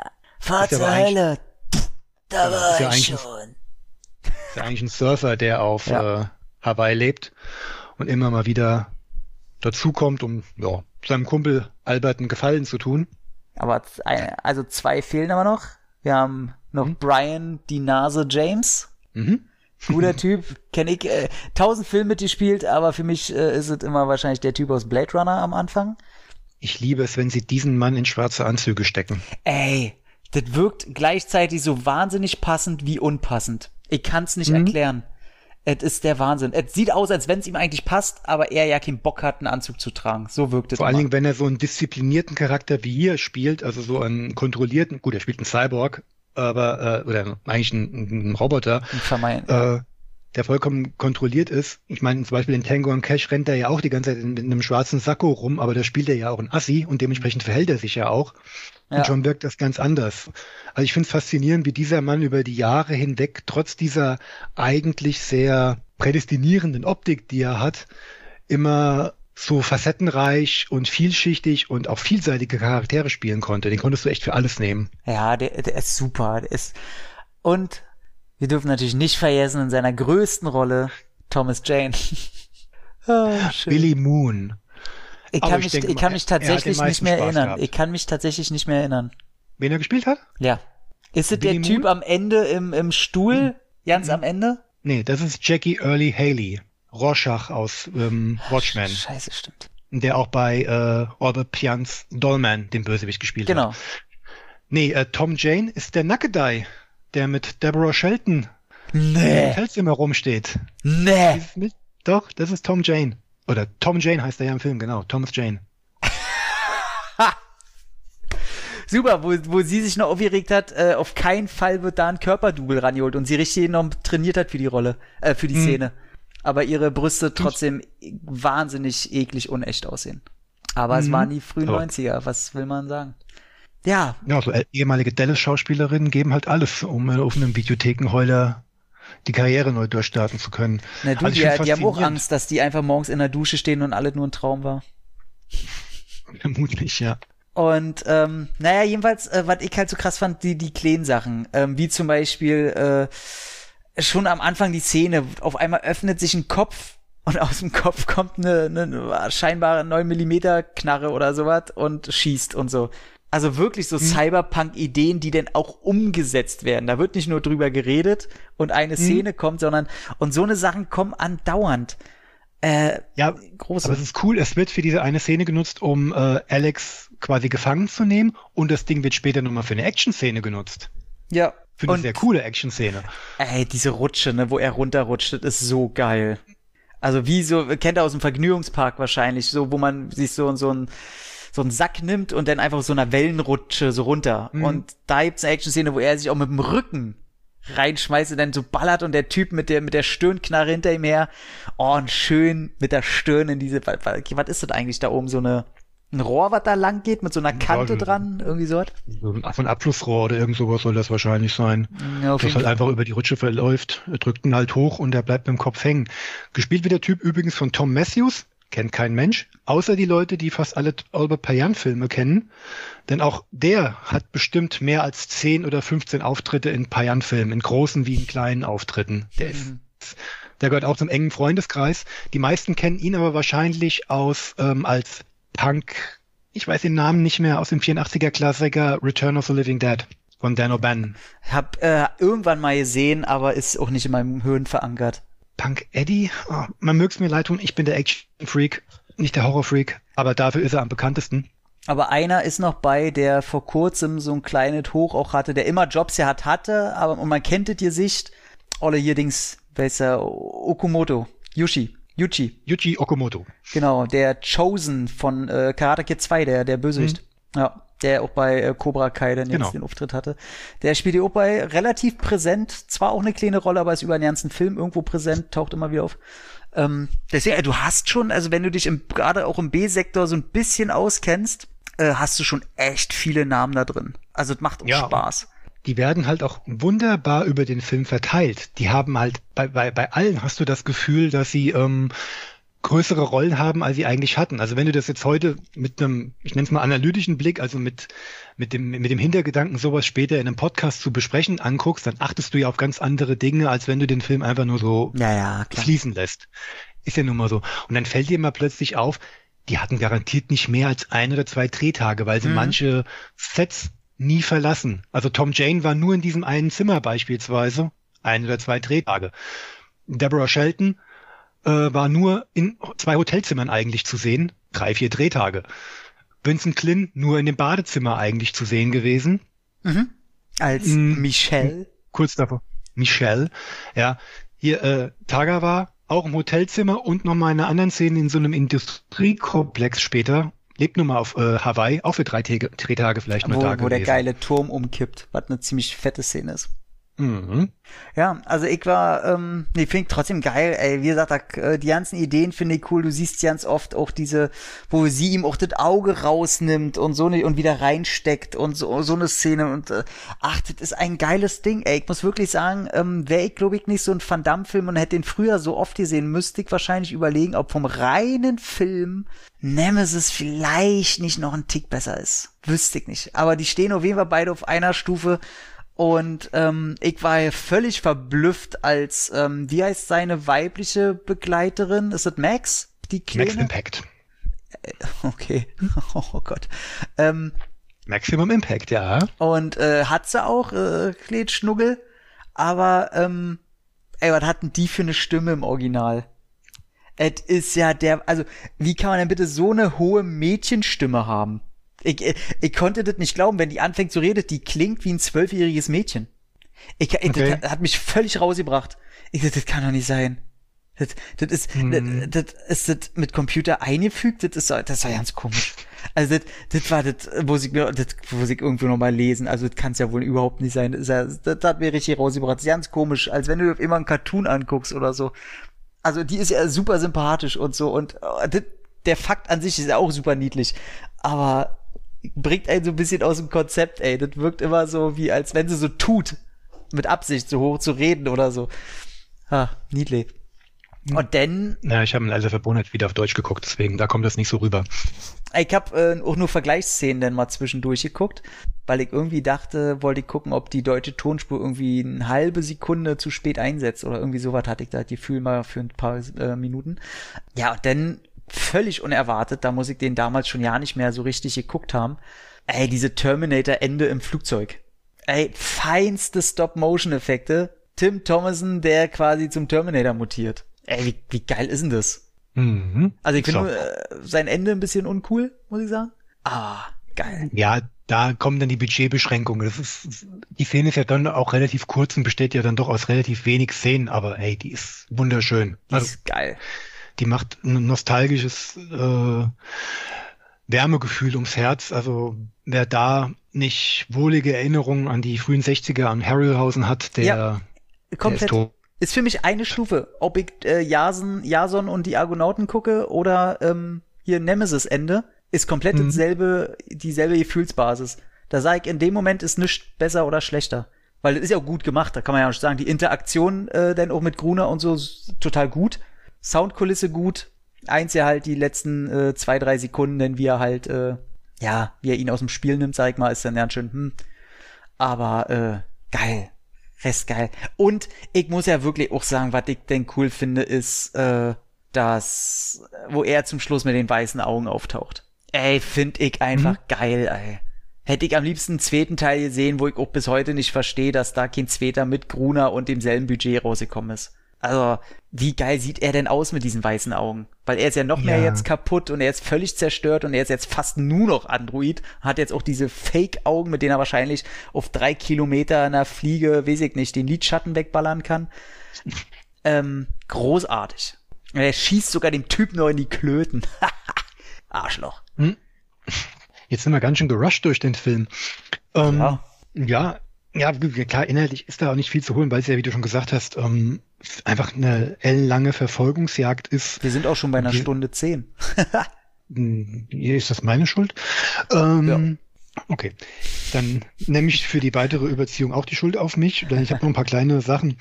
die ich jetzt nur nebenbei nochmal erwähnen wollte und die mir wirklich auf, die mir aufgefallen sind, aber auch schon früher aufgefallen sind. Mhm.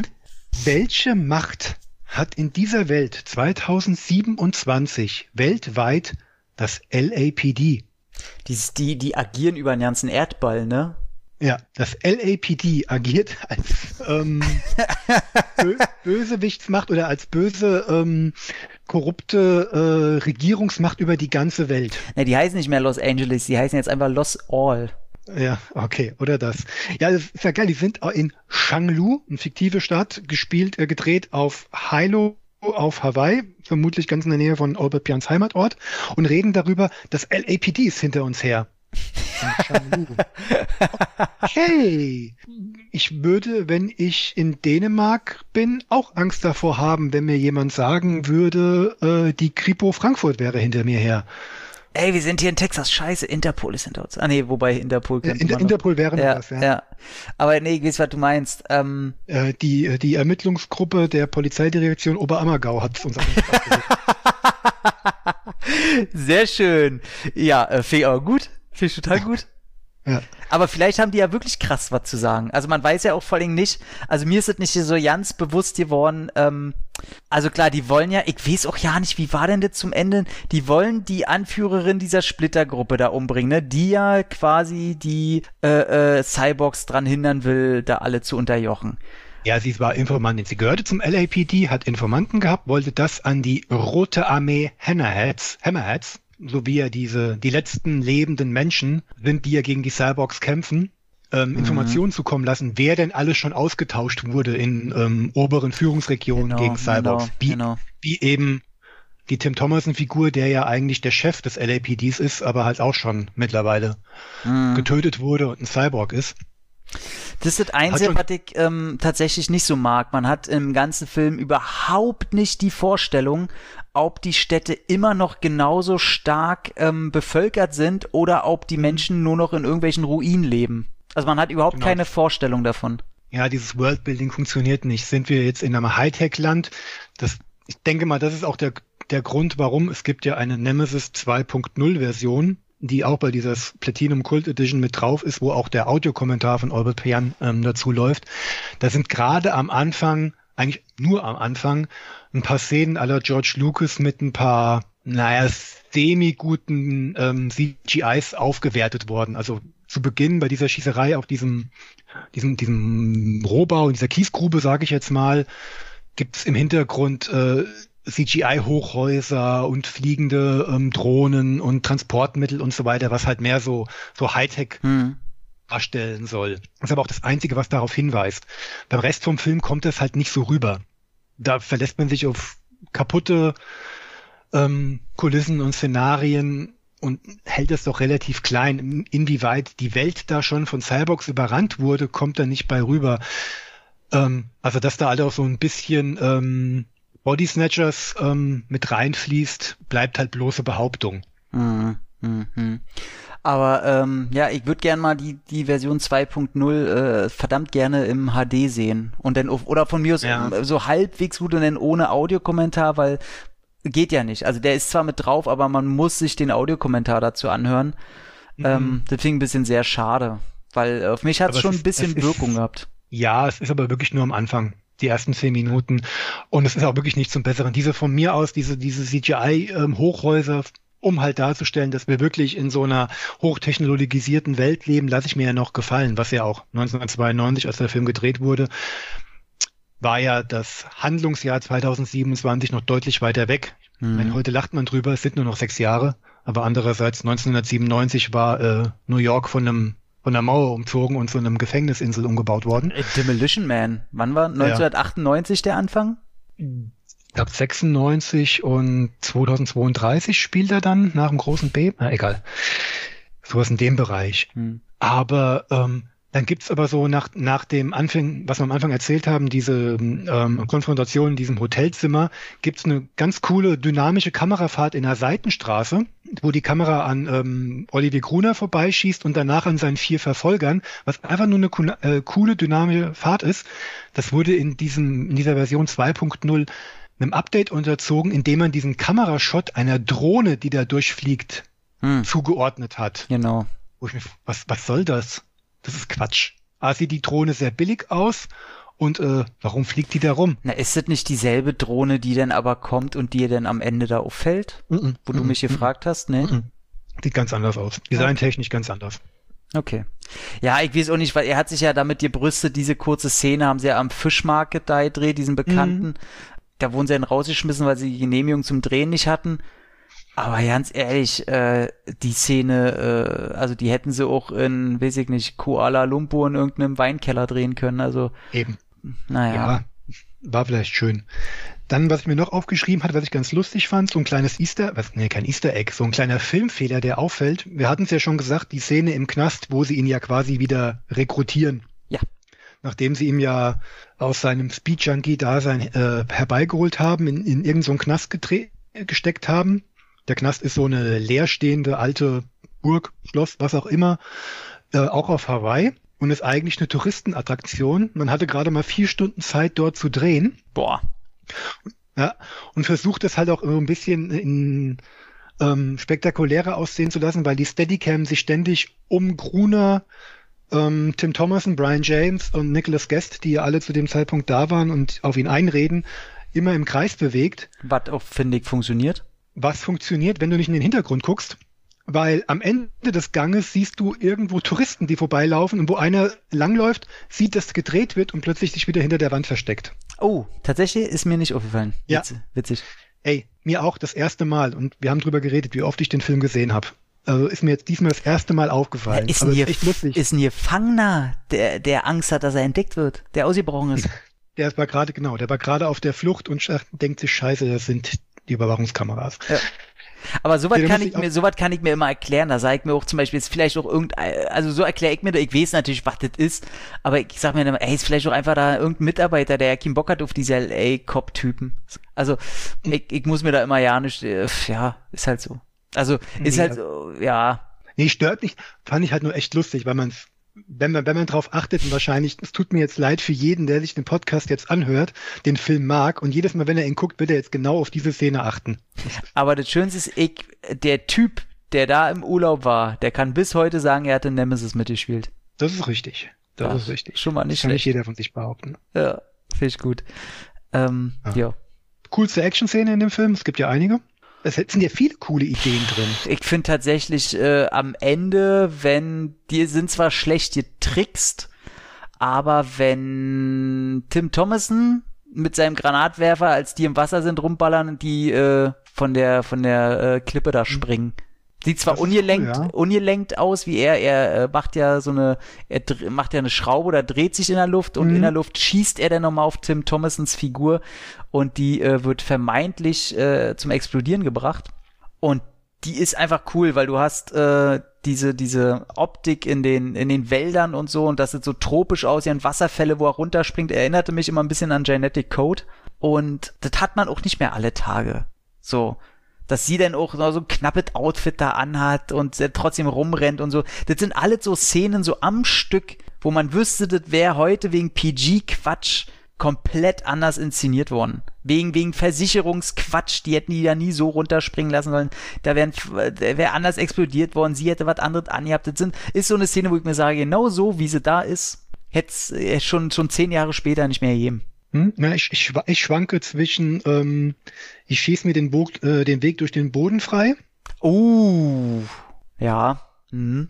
weil auch da hat er ja wieder aus den Vollen schöpfen können und Platzpatronen und äh, Squids und Explosionseffekte en masse aufgebracht. ja, Also es, ist ja wirklich ähm, cool gestaged. Davor die Szene, wo diese beiden Jungs mit diesen extrem großen MGs in das Hotelzimmer kommen und Deborah Shelton an die Wand ballern, die leidet leider an so einem etwas schwachen Sch äh, Schnitt. Das passt nicht so ganz zusammen, wer da gerade auf wen wen niederschießt. Die sind schon am Umfallen und trotzdem hängt Die- sie noch an der Wand und wird von Kugeln durchlöchert und sie schießt trotzdem noch. Nur. Ja, also ey, der Aufwand ist geil. Mhm. Also das sieht man selten in Filmen dieser Budgetklasse, aber da hat der Schnitt ein bisschen versagt für meine Augen. Und deswegen ist für mich und äh, wahrscheinlich die coolste Szene auch während der Flucht unmittelbar nach dem Hotel. Da siehst du so eine Häuserwand, so eine Fensterwand. Ja. Er kommt rausgesprungen, also er ist ein Stunt-Double, auch schon, ich glaube mit einer Schraube, nee, auch rausgehechtet. drei Verfolger, er schießt auch wieder so eine Schraube gedreht, fängt sich unten und dann fängt er an, auf die drei Verfolger zu schießen. Alles in einer coolen Zeitlupe, sehr akrobatisch eingefangen, also überraschend akrobatisch, wenn man sich den Rest so anguckt. Mhm. aber schön effektiv, obwohl es eine kleine Action-Szene auf einem sehr kleinen, engen Raum ist. Und auch hier wieder, er konnte aus den Vollen schöpfen. Er konnte wirklich die Pyrotechniker und die äh, Jungs von der äh, Platzpatronenfabrik ordentlich arbeiten lassen. Ja. Also das, äh, also das mag ich, an dem Film mag ich tatsächlich, dass diese, äh, du hast so wenig Luft dazwischen. Also ich finde so, ich glaube die Szene, wo sie ihn rekrutieren in dem Knast, wo du mal, was werden das sein, irgendwas zwischen drei und fünf Minuten? Das, Mhm. das Ja. ich dürfte wahrscheinlich die längste Szene, Dialogszene sein. Und ansonsten hast du im Film ja immer so kurze Dinge, aber dann wird ja immer wieder geballert. Dann haben wir hier eine kleine Szene. Also, Aber selbst da kriegt einer eine Faust ins Gesicht. völlig zu Recht. Ja. Äh, nee, ich muss wirklich sagen, ähm, ich bin ein Fan geworden von dem Ding. Ich finde ihn auch richtig gut. Ich werde mir ihn auf jeden Fall öfter angucken. Und der hat es auch verdient. Also ich weiß, dass der damals in diesem, nicht mal im Schwung von Cyborg, sondern tatsächlich im Schwung von Terminator so mitgeschwommen ist. Und äh, muss ich wirklich sagen, geile Ding. Also krieg, krieg von mir auf jeden Fall äh, die 7 von 10, äh, die absolut ernst gemeint sind. Coole Ding. Richtig. Mit einer coolen Szene. Wir haben schon Szenen aufgenommen, die habe ich mir auch aufgeschrieben und da weiß ich genau, da lachst du jetzt, aber du hast doch bestimmt auch ziemlich viel Freude gehabt, als der graue Panther Sven Ole Thorsen über den Haufen geschossen hat. Diese alte Dame, die von dem Cyborg belästigt wird Ah, und dann ja, die Knarre k- rausholt. ja klar. Mega, was lässt sie noch für einen Spruch ab? Dieses, äh, dieses Cyborg-Gesindel wird immer Wird- aufdringlicher. Oder wird immer frecher oder irgendwie sowas. wird immer frecher, genau. Und sie Das ballert. meinte ich mit diesem merkwürdig entrückten Humor in dem Film. Ja, weil man halt annimmt, ey, das wird wahrscheinlich in der Welt wirklich so sein. Die war vielleicht wirklich, also, die war nicht cool, das ist halt einfach die Welt, in der sie gerade leben, so. Also, fand ich super. Vor allen Dingen, du siehst, dass die Waffe, die sie abschießt, wirklich auch schwer ist. So, du siehst, wie die alte Dame ganz schön Schwierigkeiten hat, diese Ding abzudrücken. Aber das macht's einfach nur noch cooler. Also, Das war auch irgendeine Statistin, sagt Payan in dem, Audiokommentar, die hat er da in dieser Stadt einfach von der Straße weggecastet. Geil. Hier, junge Frau, hätten Sie Lust auf einen Mann zu schießen? Oh ja, gerne, das würde ich gerne machen. Aber das wird auch so schön konterkariert durch einen Gruner, der in der Seitenstraße steht, sich dann so zurücklehnt und so, was Und die- passiert da? Der graue Panther schlägt zurück. Herrlich. Und dann muss er wieder rennen, weil wieder irgendjemand auf ihn schießt. äh, ja, nee, Ach. sehr gut. Ich, ich, ich habe den richtig lieb gewonnen wieder, obwohl ich ihn schon so oft gesehen habe. Ja, der ist auch einfach gut. Also ernst ehrlich, ähm, Tim Thomason ist auch überraschend äh, gut als äh, als Arschloch. Als Farnsworth. Hm? Hm? Also, Nee, er, er, er gibt wirklich Gas in dem Film. ja, von daher kann man nichts zu sagen. Alles äh, Tibi-Tobi auf absolute Empfehlung. Wer den noch nicht kennt, ist auf jeden Fall ähm, B-Movie beste Klasse. Mhm. Das führt uns zu Teil 2, welcher leider, leider, leider ohne Oliver Gruner auskommt, ohne das Budget und ohne im Grunde alle Optiken, die der erste oder fast alle Optiken, die der erste aufwarten konnte und leider äh, komplett eigene Wege geht, bisschen verschwurbelt daherkommt. Ich lese euch erstmal vor, worum es geht und ich hoffe, man kann dem denn so ein bisschen folgen. Also, In einer Zukunft, in der die Menschen Sklaven und die Cyborgs die Herrscher sind, ist es Wissenschaftlern gelungen, ein Supergen zu entwickeln. Alex. Prototyp für eine höhere menschliche Rasse. Eine genetische Mutation, um die Feinde der Cyborgs zu besiegen.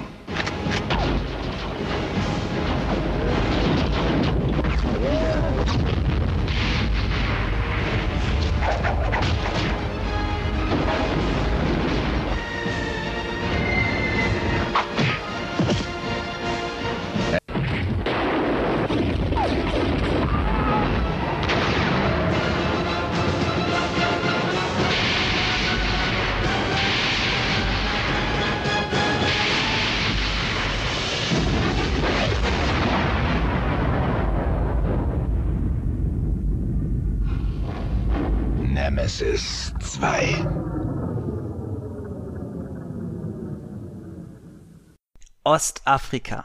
Es herrscht Bürgerkrieg.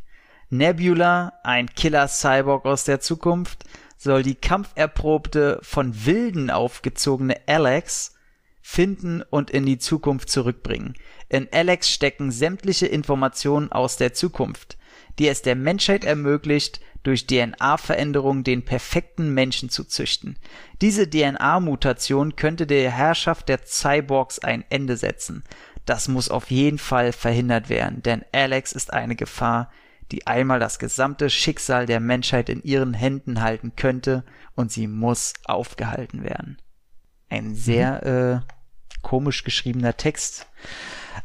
Ja, wirft auch so ein bisschen auf, ähm, also ich hatte innerhalb der ersten zehn Minuten wahnsinnig viele Fragezeichen, denn der spielt äh, zuerst 70 Jahre nach dem ersten Teil, dann reist er 100 Jahre zurück in die Zukunft und dann springt er wieder 20 Jahre nach vorne und erzählt uns dabei eben genau diesen Quatsch gerade. Und das alles natürlich nur, weil einfach kein Budget da war. Und das, ist noch nicht mal das Schlimmste. Das Schlimmste ist, dass einfach im Begleit, äh, nicht, doch, im Begleittext im Intro einfach erwähnt wird, ja, Alex aus Teil 1 hatte keinen Erfolg. Bam, Cyborgs haben gewonnen, ja, danke für nichts.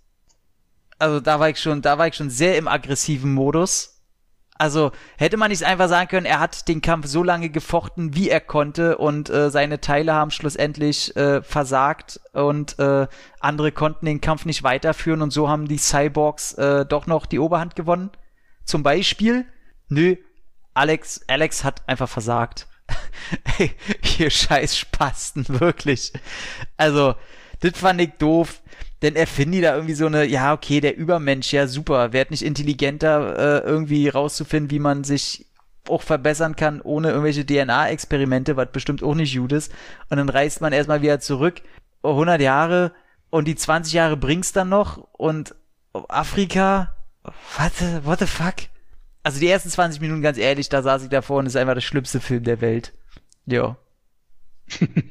Wie siehst du die? Ja. Wie siehst du das? Ja. Den Einstieg, sag ich mal. Gut, für mich war das jetzt auch eine Zweitsichtung. Und das lässt ja schon tief blicken, dass ich, obwohl der Film über 20 Jahre alt ist, ähm, ich ihn jetzt gerade das zweite Mal in meinem, nee, ich lüge, das dritte Mal, das dritte Mal in meinem Leben jetzt gesehen habe. Oh Gott, ich bin ein schlechter Mensch. Hm. Ja, das ist schon, schon hart. Also als man die, als die Trailer damals rumging, und es war wirklich die alte Videothekenzeit, wie oft habe ich diesen Begriff eigentlich diesen Podcast schon verwendet? Also, wenn man sich eine Videokassette ausgeliehen hat und die Trailer-Show sich davor angeguckt hat und irgendwann kam plötzlich dieses Nemesis 2. Mm, da sind mir ja schon die Augen aufgegangen, weil Riesenfan von Nemesis. Und dann siehst du schon mal dieses muskelbepackte Vibe. Ist einfach, ist einfach der, der, der weibliche He-Man. Ist einfach ja. so. Ja, aber. Und es ist nicht She-Ra, ja. es ist wirklich der weibliche He-Man. Ja, aber was ihre ähm, Darstellung angeht, da gehe ich nachher nochmal drauf ein. Und da war, mhm. da war Olber Payans ähm, äh, Audiokommentar sehr erhellend für mich. Aber das war schon mal so böse, was ist denn hier jetzt los? Und als du dann gesehen hast, dass es um Zeitreisen geht, oh, Budgetprobleme. Und dann irgendwo in Afrika mhm. und irgendwo in irgendeiner Mine gedreht und irgendwie ein Power äh, Rangers Gummimonster als ja, äh, genau. Mhm. Mm, zu dem Zeitpunkt war mir damals aber schon klar, dass mit Oberpian irgendwo nicht so viel her war. Also der, der, der Nimbus, den ich damals hatte, als ich Nemesis 1 gesehen habe, der war ja schon längst passé.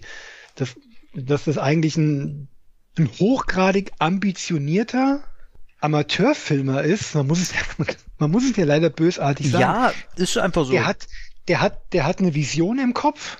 Und das ist mehr als viele andere von sich behaupten können. Die ist ein bisschen abseitig, und er, er zieht straight durch. Wenn er seine ähm, Budgets irgendwo nicht kriegt, dreht er trotzdem. Dann geht er halt ähm, Kompromisse ein, um das umzusetzen. Aber er dreht, wie ein Bekloppter. Aber um das, das anzuerkennen, habe ich erstmal eine Zeit lang gebraucht, weil er für mich erstmal der Mensch war, der erstmal bei Canon arbeiten durfte. Ich meine, er hat in den 80ern ja noch ein paar mehr Filme auch für Canon gedreht. Mhm. Die hatte ich bis dahin dann auch schon gesehen. Wie beispielsweise ähm, Brain Smasher. Der kam nach Cyborg, aber das war auch kein Canon-Film. Das okay. war auch schon ein Filmworks-Streifen. Aber ähm, Radioactive Dreams, war das ein Ken-Film? Oh, der War auf jeden Fall mit Dudikoff in der Nebenrolle, würde passen. Der war mit Dudikoff. Ich glaube, es war auch ein Ken-Film. Dann den äh, ich gar nicht mal so schlecht finde, ähm, Dangerously Close. Mhm. Gefährliche Klasse? Nee, teuflische Klasse. Teuflische Klasse in Deutschland. Der kam so im Fahrwasser von die Klasse von 1984. Ist aber deutlich harmloser, aber ist ein, kein guter, aber ein sehr straighter und unterhaltsamer ähm, Krimi-Thriller an der Highschool. Also der lohnt auch die Entdeckung. Und dann noch so zwei, drei Abenteuerfilme, deren Namen mir gerade nicht einfallen, die aber ziemlich öde waren. Also er war selbst damals nicht die ähm, Speerspitze von Ken, was da rausgekommen ist.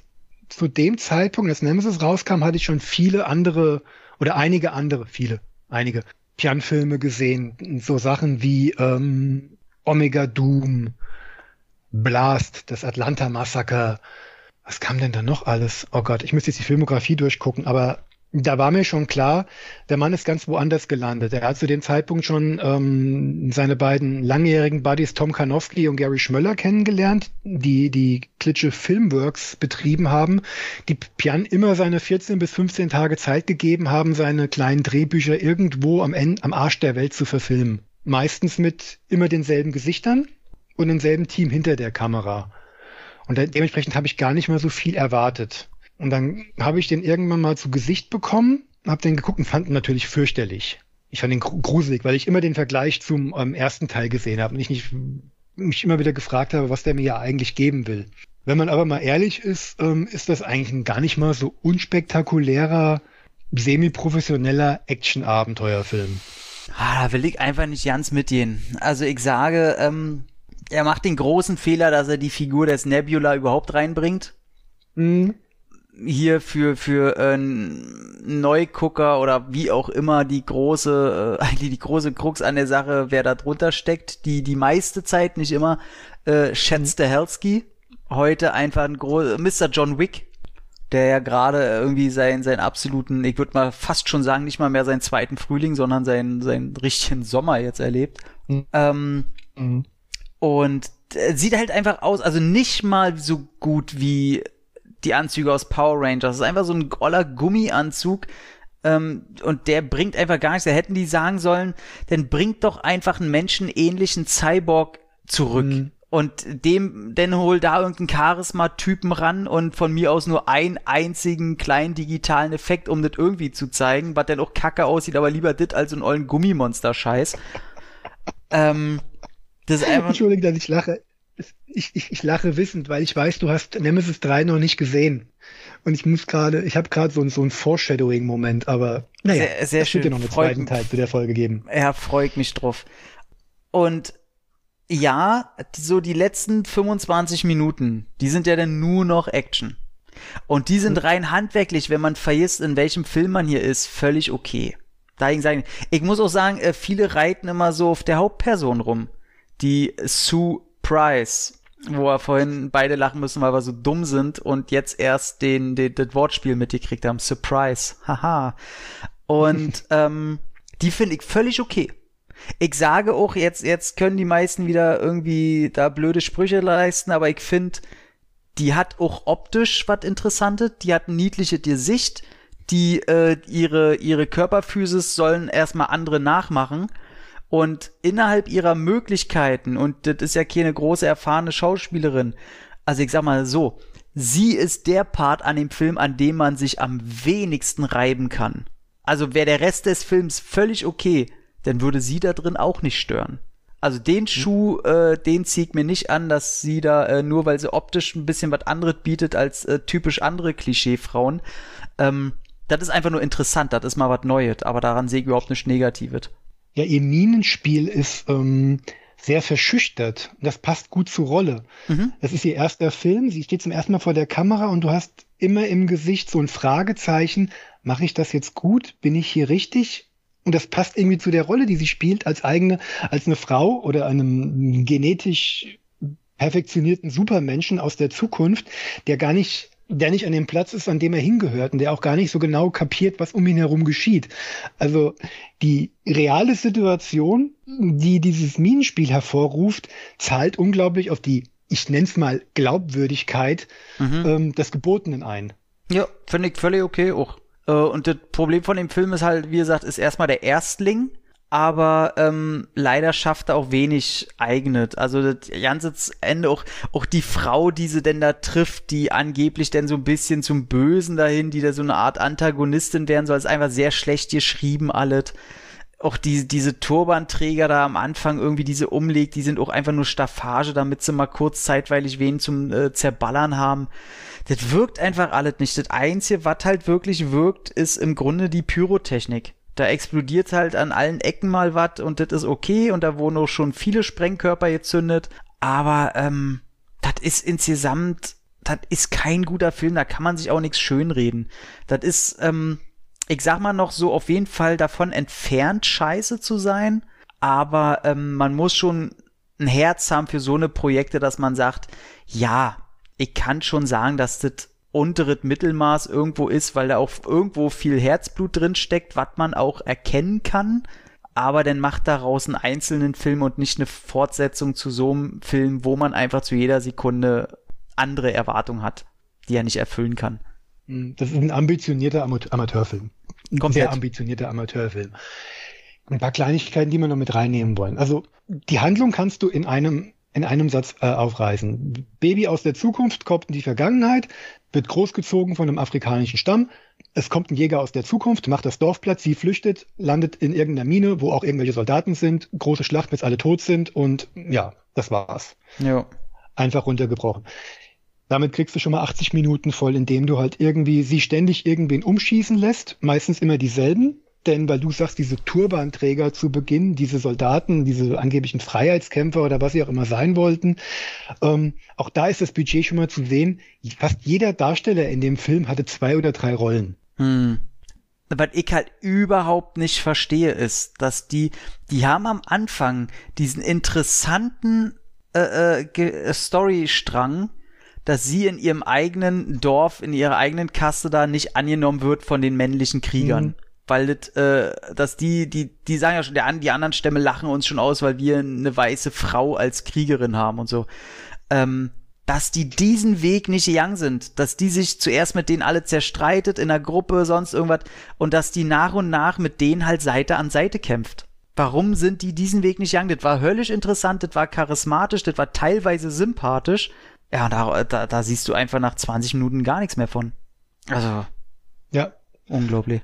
Wird schnell beiseite geschoben, indem das Dorf platt gemacht wird und auch dieser Stamm weg ist. Ja, weil es problematisch wurde, weil die Darsteller, die alle diesen, diesen Stamm darstellen, dann gebraucht wurden, um dann äh, die bösen rebellischen Soldaten zu spielen, die dann in der Mine umgebracht werden. Ja, die hättest du halt ja nicht gebraucht. Ja, Jan sagt im Autokommentar, jeder, der da ist, wird für mehrere Rollen gebraucht. Also auch dieser der, der ihm freundlich gestimmt ist, der spielt später einen von denen, die, ähm, äh, ja, wie du so schön gesagt hast, einen Turban halt tragen. Oder ähm, Earl White, der, die, äh, nee, doch. Doch, doch. Jai, nee, Jai Suri, der, der diesen ähm, Antagonisten im Stamm spielt, also der hier feindlich gesinnt ist und mhm. der dann nach 20 Minuten von Nebula einfach umgebracht wird, der spielt, wenn ich Pian richtig verstanden habe, am Ende Nebula. Der steckt dann in dem Kostüm drin. Mhm nachdem Chad Stahelski dann das äh, Set verlassen hat, weil Pian sagt, er habe sich mit manchen Leuten am Set nicht verstanden, mit einer Person ganz besonders. Wer sagt er nicht? Ist auch im Internet nichts zu, zu finden und schweigt sich da wohl aus. Und deswegen ist Stahelski schon vor Ende der Dreharbeiten aus Afrika wieder geflüchtet und zurück nach Amerika gegangen. Naja, aber das kann ja denn nur Dings sein. Price. Price oder Pian selbst oder was auch immer. Anders geht's ja nicht, weil sie ist ja die Einzige, mit der er dann quasi im Grunde zusammenarbeiten muss. Ja, das ist ja dann auch die Frage. Pian erzählt ja, ähm, er hatte Sue Price gecastet für den Film. Die hatte sich für einen Wettkampf vorbereitet und das bedeutet ja wochenlang knallharte Diät und auch Stoff. Machen wir uns nichts vor, in der Szene wird mit Anabolikern rumgespielt. Mhm. Ich komme auf der Szene, ich meine, ich war, im, ich war in einem Fitnessstudio, in dem einige Wettkampfathleten trainiert haben, also habe ich auch mit vielen von denen trainiert. Ich habe Freunde, die ähm, Leute im Fitnessbereich betreuen, Social-Media-Kanäle von denen betreuen. Ich kriege da sehr viel mit, was hinter den Kulissen abgeht. Und dass die da auf Stoff sind für einen Wettkampf, das muss man, das ist ein offenes Geheimnis, da muss man nicht drüber reden. Bryce hat einen Wettkampf gehabt, und kam nach dem Ende des Wettkampfs dann zu den Dreharbeiten. Und Pian sagt, die hatte dann danach auch psychisch unglaubliche Probleme, woraus ich dann halt folgere, die hat den Stoff abgesetzt. Mhm. Was bedeutet, der Hormonhaushalt geht komplett in die Binsen. Aber um in diesen 14, 15 Tagen, länger haben sie an dem Film nicht gedreht, einigermaßen fit zu bleiben, hat sie dann weiterhin ihre strenge Diät gehalten. Da draußen in Südafrika zu trainieren ist schwierig, weswegen die sich auch körperlich so ein bisschen verändert. Und das sieht man auch, wenn man drauf achtet. Das sieht man in, äh, bei ihren Brustmuskeln extrem. An manchen Stellen ist es deutlich kräftiger und muskulöser als in anderen Szenen. Und die hat halt wirklich diesen 14 Tagen in dieser Bruthitze, wo sie ähm, ständig dehydriert, wo sie immer trinken muss, immer trainieren muss und immer weiter abgenommen bis zum Ende. Die war wohl auch körperlich total platt, als der Film fertig war. Pian sagt, er hat in diesen 14 Tagen über Bodybuilding so viel gelernt wie in den 40 Jahren davor in seinem Leben nicht. Mhm. Weil die auch ihren Personal Trainer am Ort hatte, der immer auf sie aufgepasst hat, dass die äh, gesundheitlich nicht in die Binsen geht. Mhm. Was aber darauf eingezahlt hatte, dass er keine ähm, gute Vorbereitungs er hatte also, dass er, er ist nicht zufrieden mit ihrer Performance, weil er nicht ähm, den Schauspielcoach an sie ranlassen konnte oder mit ihr arbeiten konnte, wie er sich das gewünscht hat. Das ist halt der geringen Zeit halt geschuldet, aber das merkst du dann im Film leider so ein bisschen auch an. Und das zahlt dann halt auch irgendwie so auf ähm, Surprise darstellerische Leistung ein. Mhm, okay. Ja. Also wie gesagt, gerade, dass ich, ich, ich kenne aus dem eigenen Umfeld Menschen, die halt nach einem Wettkampf den Stoff abgesetzt haben, die sind ungenießbar in der Zeit. Das Okay. ist fürchterlich. Du kannst mit diesen Menschen nicht reden. Das ist unglaublich. Die schwanken zwischen himmelhoch jauchzend und zu Tode betrübt. Die, die müssten eine psychologische Betreuung eigentlich die ganze Zeit bei sich haben. Ich weiß nicht, wie schlimm es bei Surprise war, aber die hatte ja einen ähm, Personal Trainer, Personal Friend mit am Set, der ständig auf sie aufgepasst hat. Wenn es zu viel wurde, hat er die beiseite genommen und hat die wieder aufgebaut. So hat es Payan in seinem Audio. Blöd, aber ich sag mal ganz ehrlich, einen Streit fängst du mit ihr halt nicht an. Du willst von der auch keine geballert bekommen. also ganz ehrlich, ey, die raucht dich auf, egal wie klein die ist. Also, Ja, aber deswegen musste auch oft ihr Stunt-Double ran, sagte Pian, um, obwohl man eigentlich ganz gern mit ihr mehr körperliche Szenen arbeiten wollte. Also er wollte auch mehr Kampfszenen mit ihr beispielsweise zwischen ihr und den Soldaten haben. Mhm. Man musste dann doch mal ein bisschen auf ähm, Gunplay ausweichen. Okay. Ja, aber das sind immer so Probleme, die hast du halt gerade bei so Kleinstproduktionen halt, ne? Sowas hört man, ähm, bei großen würden die sich halt sowas nicht erlauben. Aber ich sag mal auch ganz ehrlich, ähm, ach, ich versteht einfach nicht, dass die da die Blaupause für so ein Predator-Ding nicht genutzt haben, ganz ehrlich. Das hätte kommen müssen, der, ihr Stamm rottet sich zusammen, du lernst ein paar von denen kennen und dann geht's zusammen gegen dieses Vieh. Äh, dass die da diese komischen, diesen komische Story da, also, schade, echt schade. Obwohl der ja von, wie ihr sagt, ähm, ist nicht ganz am Boden, aber mehr als handwerklich gute Action am Ende hast du da auch nicht. Ja. Ihre, Aber ihre ich finde ihr, ihr Outfit äh, finde ich ziemlich cool, muss ich sagen. Das, Oh ja. äh, das wirkt Sehr wie, ja, aber das wirkt so richtig wie, das könnte wirklich eigentlich eine Actionfigur sein. Also Mhm. die, die haben sich um Styling bei ihr, so die Haare finde ich ja ganz cool, äh, denn ihr ganzes Auftreten, also so eine Mischung aus Held und so ein bisschen sexy und aber äh, dank ihrer ihrer generellen Optik wirkt es auch nicht äh, ausbeuterisch, sag ich mal. Überhaupt gibt es in dem Film sehr viele starke Frauen und damit meine ich ja nicht nur Surprise. Auch die ähm, zweite Figur, die beiden anderen Mädels, die dann auftreten, Mhm. ähm, diese Tina Cotti, die die diese merkwürdige Melange aus äh, Frau, die man retten muss, also die sie auch mit dem Flugzeug quasi aus der ähm, Bredouille rausfliegen soll, die dann aber immer mehr abdriftet, weil ganz unmotiviert so ein Goldschatz damit eingebaut wird. Ja. Was, was soll das jetzt? Ja, aber das ist aber trotzdem, auch wenn sie nicht gut gespielt ist, ist es eine starke Frauenfigur. Mhm. Also Pian hat da einen deutlichen dafür. Heftig fand ich die Aussage im Kommentar dann zu ihrer Schwester. Also äh, Surprise rettet ähm, zwei Frauen vor diesen Soldaten, vor diesen Rebellen dann dort. Mhm. Und die eine wird nach etwa zehn Minuten dann auch erschossen. Was auch ein bisschen überraschend kommt. Aber äh, Pian sagt im Audiokommentar, naja, er war während der Dreharbeiten dann irgendwann nicht mehr so überzeugt davon, dass die Darstellerin die Rolle gut rüberbringt, weswegen er sie erstmal stumm gemacht hat. Er hat sie Ja. nichts mehr sagen lassen. Er war nicht mehr von ihr überzeugt, dass sie das rüberbringen kann. Und ja, dann stumm gemacht und danach zehn Minuten später einfach erschossen, einfach rausgenommen. Ich habe sie jetzt hier, ich habe sie bezahlt, aber eigentlich kann sie nichts und ich werfe sie raus. Wäre ich leider, wenn ich das am Set sehen müsste, wäre ich leider genauso. Kann ich nachvollziehen. Bevor die mir eine Rolle kaputt Ja. macht, lasse ich sie erschießen. Gut, können, kann, können wir nicht nachvollziehen. Ihre Auftritte sind stumm. Ich weiß nicht, wie gut oder wie schlecht sie gewesen wäre und so bleibt sie, so Also sie verschwindet sie, wirkt mit schon blass. Also im Gegensatz zu der anderen, äh, Ja, aber sie hinterlässt halt ein großes Fragezeichen mit dem, was überhaupt noch von ihr drin ist. Weil ich nicht weiß, was das jetzt sollte. Aber sie war hübscher als äh, Tina Coté. Aber gut, lassen wir das. da gehe ich nicht mit. Aber Dann bleib halt stehen. Haha.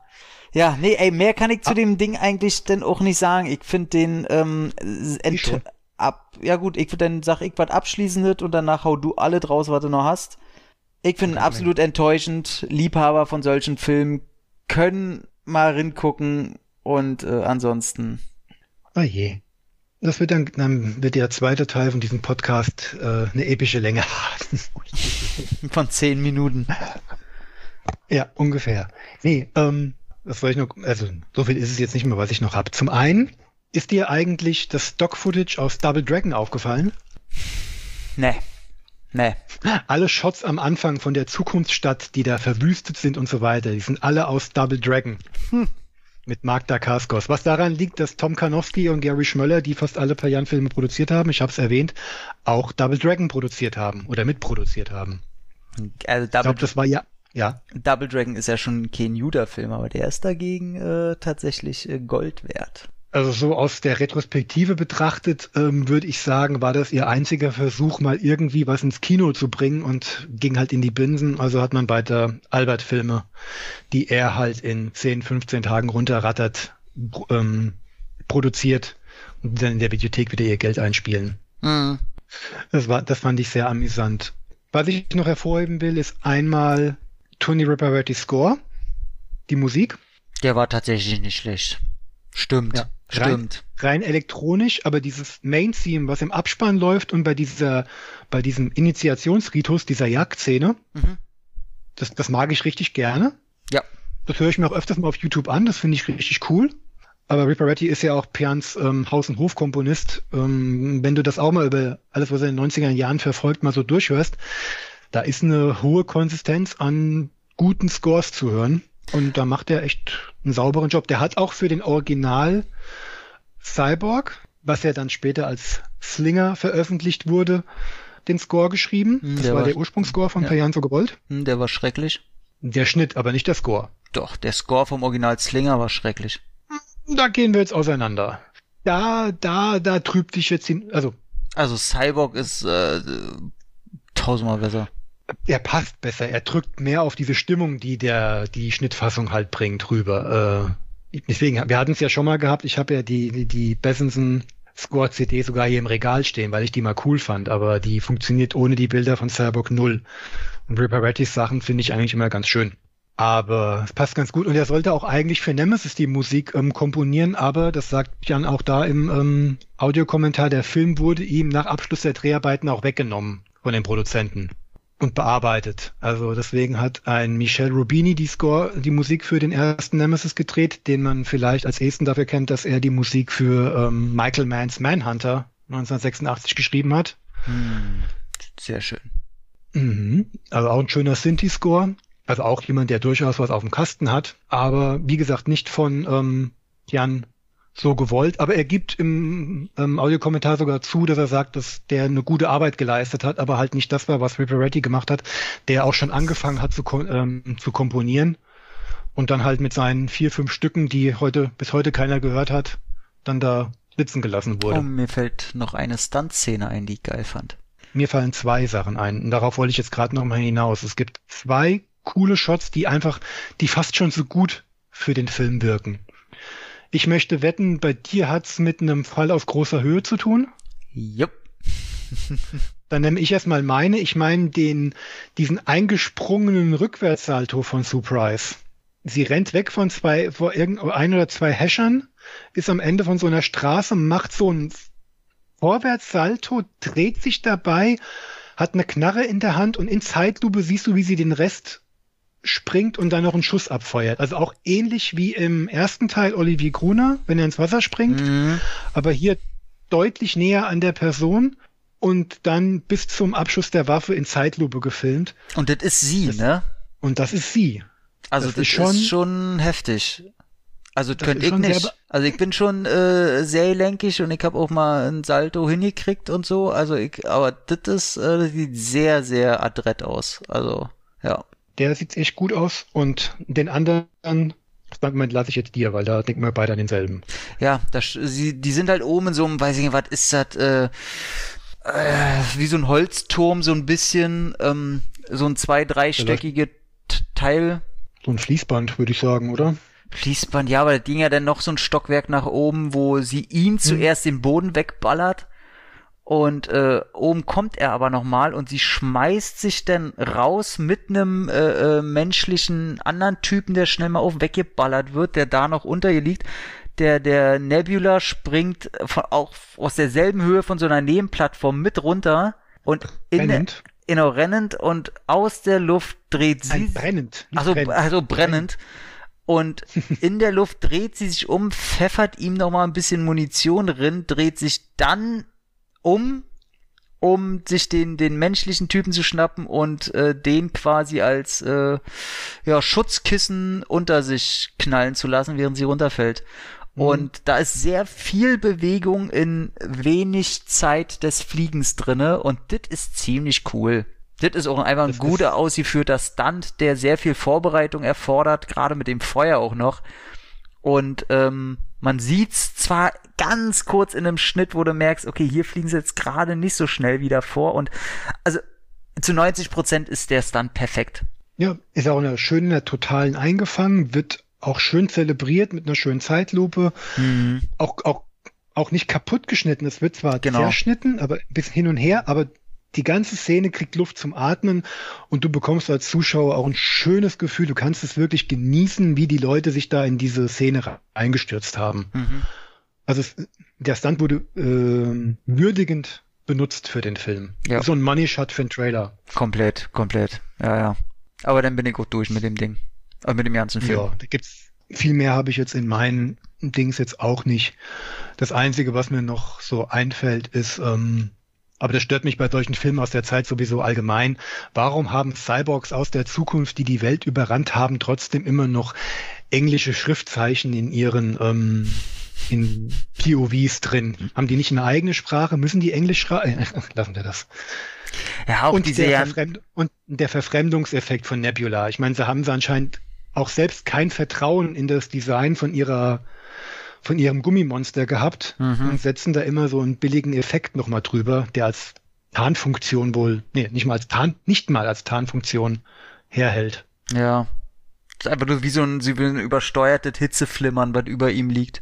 Hm. Total nervig. Also ich verstehe sowieso nicht, soll ein Killerroboter sein, warum sieht der so aus wie, wie der? Also das macht alles hinten und vorne keinen Sinn, aber so weit kannst du bei so einem Film auch nicht denken. Ähm, war allerdings auf dem Videomarkt, Videothekenmarkt, war das schon ein Achtungserfolg, ne? Also ich meine, klar, äh, der Name wird jetzt zündet haben, weil alle denken an Nemesis 2, okay, holen wir uns mal alle. War ja noch nicht so eine Internetkultur wie heute, wo man gleich wissen kann, das ist so ein Schrottteil, den man sich nicht holen muss. Ähm, der wird sein Geld gemacht haben. Ja gut, aber sie wussten damals schon, dass sie Teil 3 drehen, denn sie haben ja im Anschluss schon die ersten Szenen für Teil 3 gedreht. Die waren dann schon im Kasten. Ich will nicht vorgreifen, weil dir stehen ja Teil, Teil 4 noch bevor. Teil 4 ist ja nochmal eine ganz andere Geschichte. Drei und vier, ja. Also fünf, ist mir fünf ich- nicht. Ja, da, da schicken wir schon mal vorweg, ob wir fünf mit aufnehmen, das gestaltet sich ein bisschen schwierig. Ja, also wir, wir werden drüber, wir reden über Teil 5 so viel, wie wir können. Ja, genau. Wird nicht viel sein, aber mal schauen. Ähm, ja, aber Teil 3 wurde dann schon mit angedreht, aber da habe ich mich auch noch nicht reingefriemelt. Da kann ich mir aber, Aber auch gut. sehr gut vorstellen, dass Puren einfach gesagt hat, ich drehe schon mal, weil ich hab vor, ihn zu drehen, ist jetzt noch nicht äh, äh, irgendwie geklärt worden, keine Unterschrift oder irgendein Vertrag, ist, aber ich drehe schon mal, so um Geld und Zeit zu sparen. Mhm. Ja gut, der Mann hat schon immer sehr marktwirtschaftlich gedacht und ich denke mal, er hat selbst in seiner Zeit bei Ken gelernt, dass es vielleicht sinnvoll ist, ähm, Material zu haben. Material zu haben, denn er hat auch gesagt, wir teilen 1 hat er beispielsweise etwas gemacht, was absolut unüblich ist. Er hat alle Verknüpfungsszenen, also diese, diese, diese Nebenszenen, diese Verbindungsszenen von, was weiß ich, ähm, Patronen, die zu Boden fallen, ein Glas in die Hand nehmen, ja, diese kurzen Momente hat er bei Nemesis am Anfang gedreht anstatt am Ende, wenn er weiß, was er wirklich braucht. Also er hat das alles schon so im Kopf gehabt, dass er das da schon vorgedreht hat. Deswegen die Produzenten ihn schon gefragt haben, ob er noch alle Tassen im Schrank hat. Würde ich ihm auch fragen. Ja, das erklärt halt auch, warum der Mann so ein bisschen ähm, wohl angeeckt ist und öfters mal Filme weggenommen bekommen hat. Aber wissentlich um seines heutigen Gesundheitszustandes, er hat ja sich irgendwann aus dem Geschäft zurückgezogen, weil er an Alzheimer litt. Und wie ich aus einem anderen Podcast rausgehört habe, ich habe es jetzt nicht verifizieren können, sitzt er wohl heute ja krank und wohl auch mittlerweile erblindet zu Hause und mhm. wird von seiner Frau gepflegt, was echt nicht schön ist. Es gibt wohl eine Payan-Seite, ähm, die wohl von seiner Frau immer noch so ein bis zweimal im Jahr gepflegt wird und mit ähm, Inhalt gefüllt wird, indem sie halt sagt, sie liest ihm alles, was die Fans ihm hier noch zuschicken, auch immer noch vor und er freut sich auch darüber, aber es ist halt wirklich fraglich aus dem, was man weiß, wie viel er von, davon wirklich noch wahrnimmt. Und mit diesem Wissen fragt man sich natürlich auch, wann hat die Krankheit angefangen und wann hat es ja mhm. auch auf seine Handlungen halt eingezahlt. Mhm. Wer weiß. Ich will nicht mutmaßen. Ja. Oh Mann, ey, das ist immer. Hm. Das, sowas zieht immer runter. Sowas zieht immer runter. Ja, deswegen erzähle ich von meiner Zeit als ähm, Review-Schreiber für eine Olber Payan Fanseite erst im nächsten Teil. Ja, stimmt, ey. Äh, ich gucke mir gerade mal die Wertungen an bei, also Teil 1, komischerweise, und das finde ich schon sehr komisch, hat Teil 1 äh, bei IMDb nur eine 5,4. Ich hätte, ich hätte auf alle gewettet, dass diese Ding wenigstens irgendwo in den anfänglichen Sechserbereich kommt. Naja, 5,4 äh, hat der erste und der zweite hat bei IMDb äh, 3,8. Und wenn ich so gucke, was Teil 3 und 4 hat, wobei 4 hat schon wieder ein bisschen mehr. Naja, haben wir sonst nicht schauspielerisch, ihr habt's da jetzt auch nichts äh, zu holen. Bobby Brown spielt da mit als Rebell Nummer 1. Das ist nicht der, das ist nicht der Bobby Brown. Ja, schön. Das ist der, der Stunt Coordinator, der später nicht unerfolgreich in Hollywood gearbeitet hat. Aber das ist eine andere Geschichte. Ich ja. das für den nächsten Cast auf. Naja. Nee, deswegen, wir wollen es auch nicht in die Länge ziehen. Äh, der nächste Cast wird dann natürlich äh, Nemesis 3, 4 und in Anführungszeichen 5. Und ich freue mich ein bisschen drauf, muss ich sagen, weil ich liebe das. Es kommt noch nicht allzu häufig mehr vor, dass ich ganze Franchises äh, so wenig kenne und die hintereinander weggucken kann. Aber mich schwant ja äh, Böses. Ach, ein kleines Ding noch. Äh, bei Teil 1 von Nemesis, da gab's doch diese zwei äh, äh, Auftragskillerinnen, ne, die gleich aussahen. Hatten die nicht dasselbe Outfit an oder so, wo die denn auf ihn ballern? Die, diese Blondierten, nee, die waren am Anfang von Teil 2. Das waren eine der wenigen Momente in der Zukunft, als Alex Mutter mit aber, ihr geflüchtet aber ist. Ich dachte, da ist eine Remin Gab es nicht eine genau dieselbe Szene beim ersten Teil? Ich dachte, das war denn so, ja, so ein Gag. Die, die, naja, die, die, die Mädels, also diese Jared, die ähm, Alex eigentlich töten soll und die Hundemörderin, die sahen doch sehr ähnlich aus mit ihren blondierten Haaren und ja, ja, ihren ja, schwarzen Klamotten. Ja, genau, da dachte ich, okay, da will er so eine Brücke so ein bisschen kurz mal bringen. Also wenn du die stehst, darfst du dich auf Teil 3 freuen. Ach, nö, so blond und ne, alles gerade, was so echt nach Perücke aussieht auch noch. Nee, lass mal. Ich, äh, ich unterstütze zu Price, weil alle so auf die rumzuhacken scheinen. Ich bin auf ihrer Seite. Von daher mache ich das so. Und äh, ja, das wäre dann für Nemesis 1 und 2. Und ich freue mich riesig auf Nemesis 3 die Entscheidung und Nemesis 4 den Engel des Todes. Mit Recht. Ja, schön. Judy, dann äh, hoffe ich, hattet ihr ein bisschen Laune, diesen ganz pipapo. Ähm, Müssen wir auch noch sagen, wo die sich überall melden können und schreiben können und ey, gibt uns doch mal Herzchen hier und, und Daumen hoch oder irgendwelche Reviews und fünf Sterne und äh, ihr Schenke, schickt uns ihr Schenke. Wahrscheinlich wüsstet ihr nicht mal, wohin unsere Adresse steht, nirgendwo, schickt sie trotzdem. Äh, oder fragt, wo ihr den schicken könnt. Gönnt natürlich, ey, wir hatten alle irgendwann jetzt gerade mal Geburtstag. Hör auf, Markus, du hattest auch irgendwann jetzt Geburtstag. Äh, wir, deswegen Wir, verdienen. nein, nein, nein. Wir hatten Geburtstag. Der Podcast ist letzten Monat, äh, letzte Woche ein Jahr geworden. Mhm. Ich habe es auch bei Twitter und Facebook ähm, ein bisschen zelebriert. Also daher kommen auch die netten Kommentare, für die ich mich hier auf diesem Wege auch nochmal ganz herzlich bedanken möchte. Ja. Wir haben, also ich habe mich über, über man, ich habe mich über jeden, nicht über manche, über alle sehr gefreut. Man freut sich da wirklich komplett ironiefrei. Ja.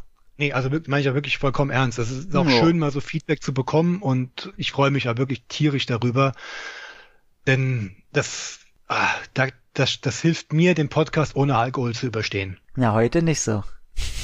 Arschloch.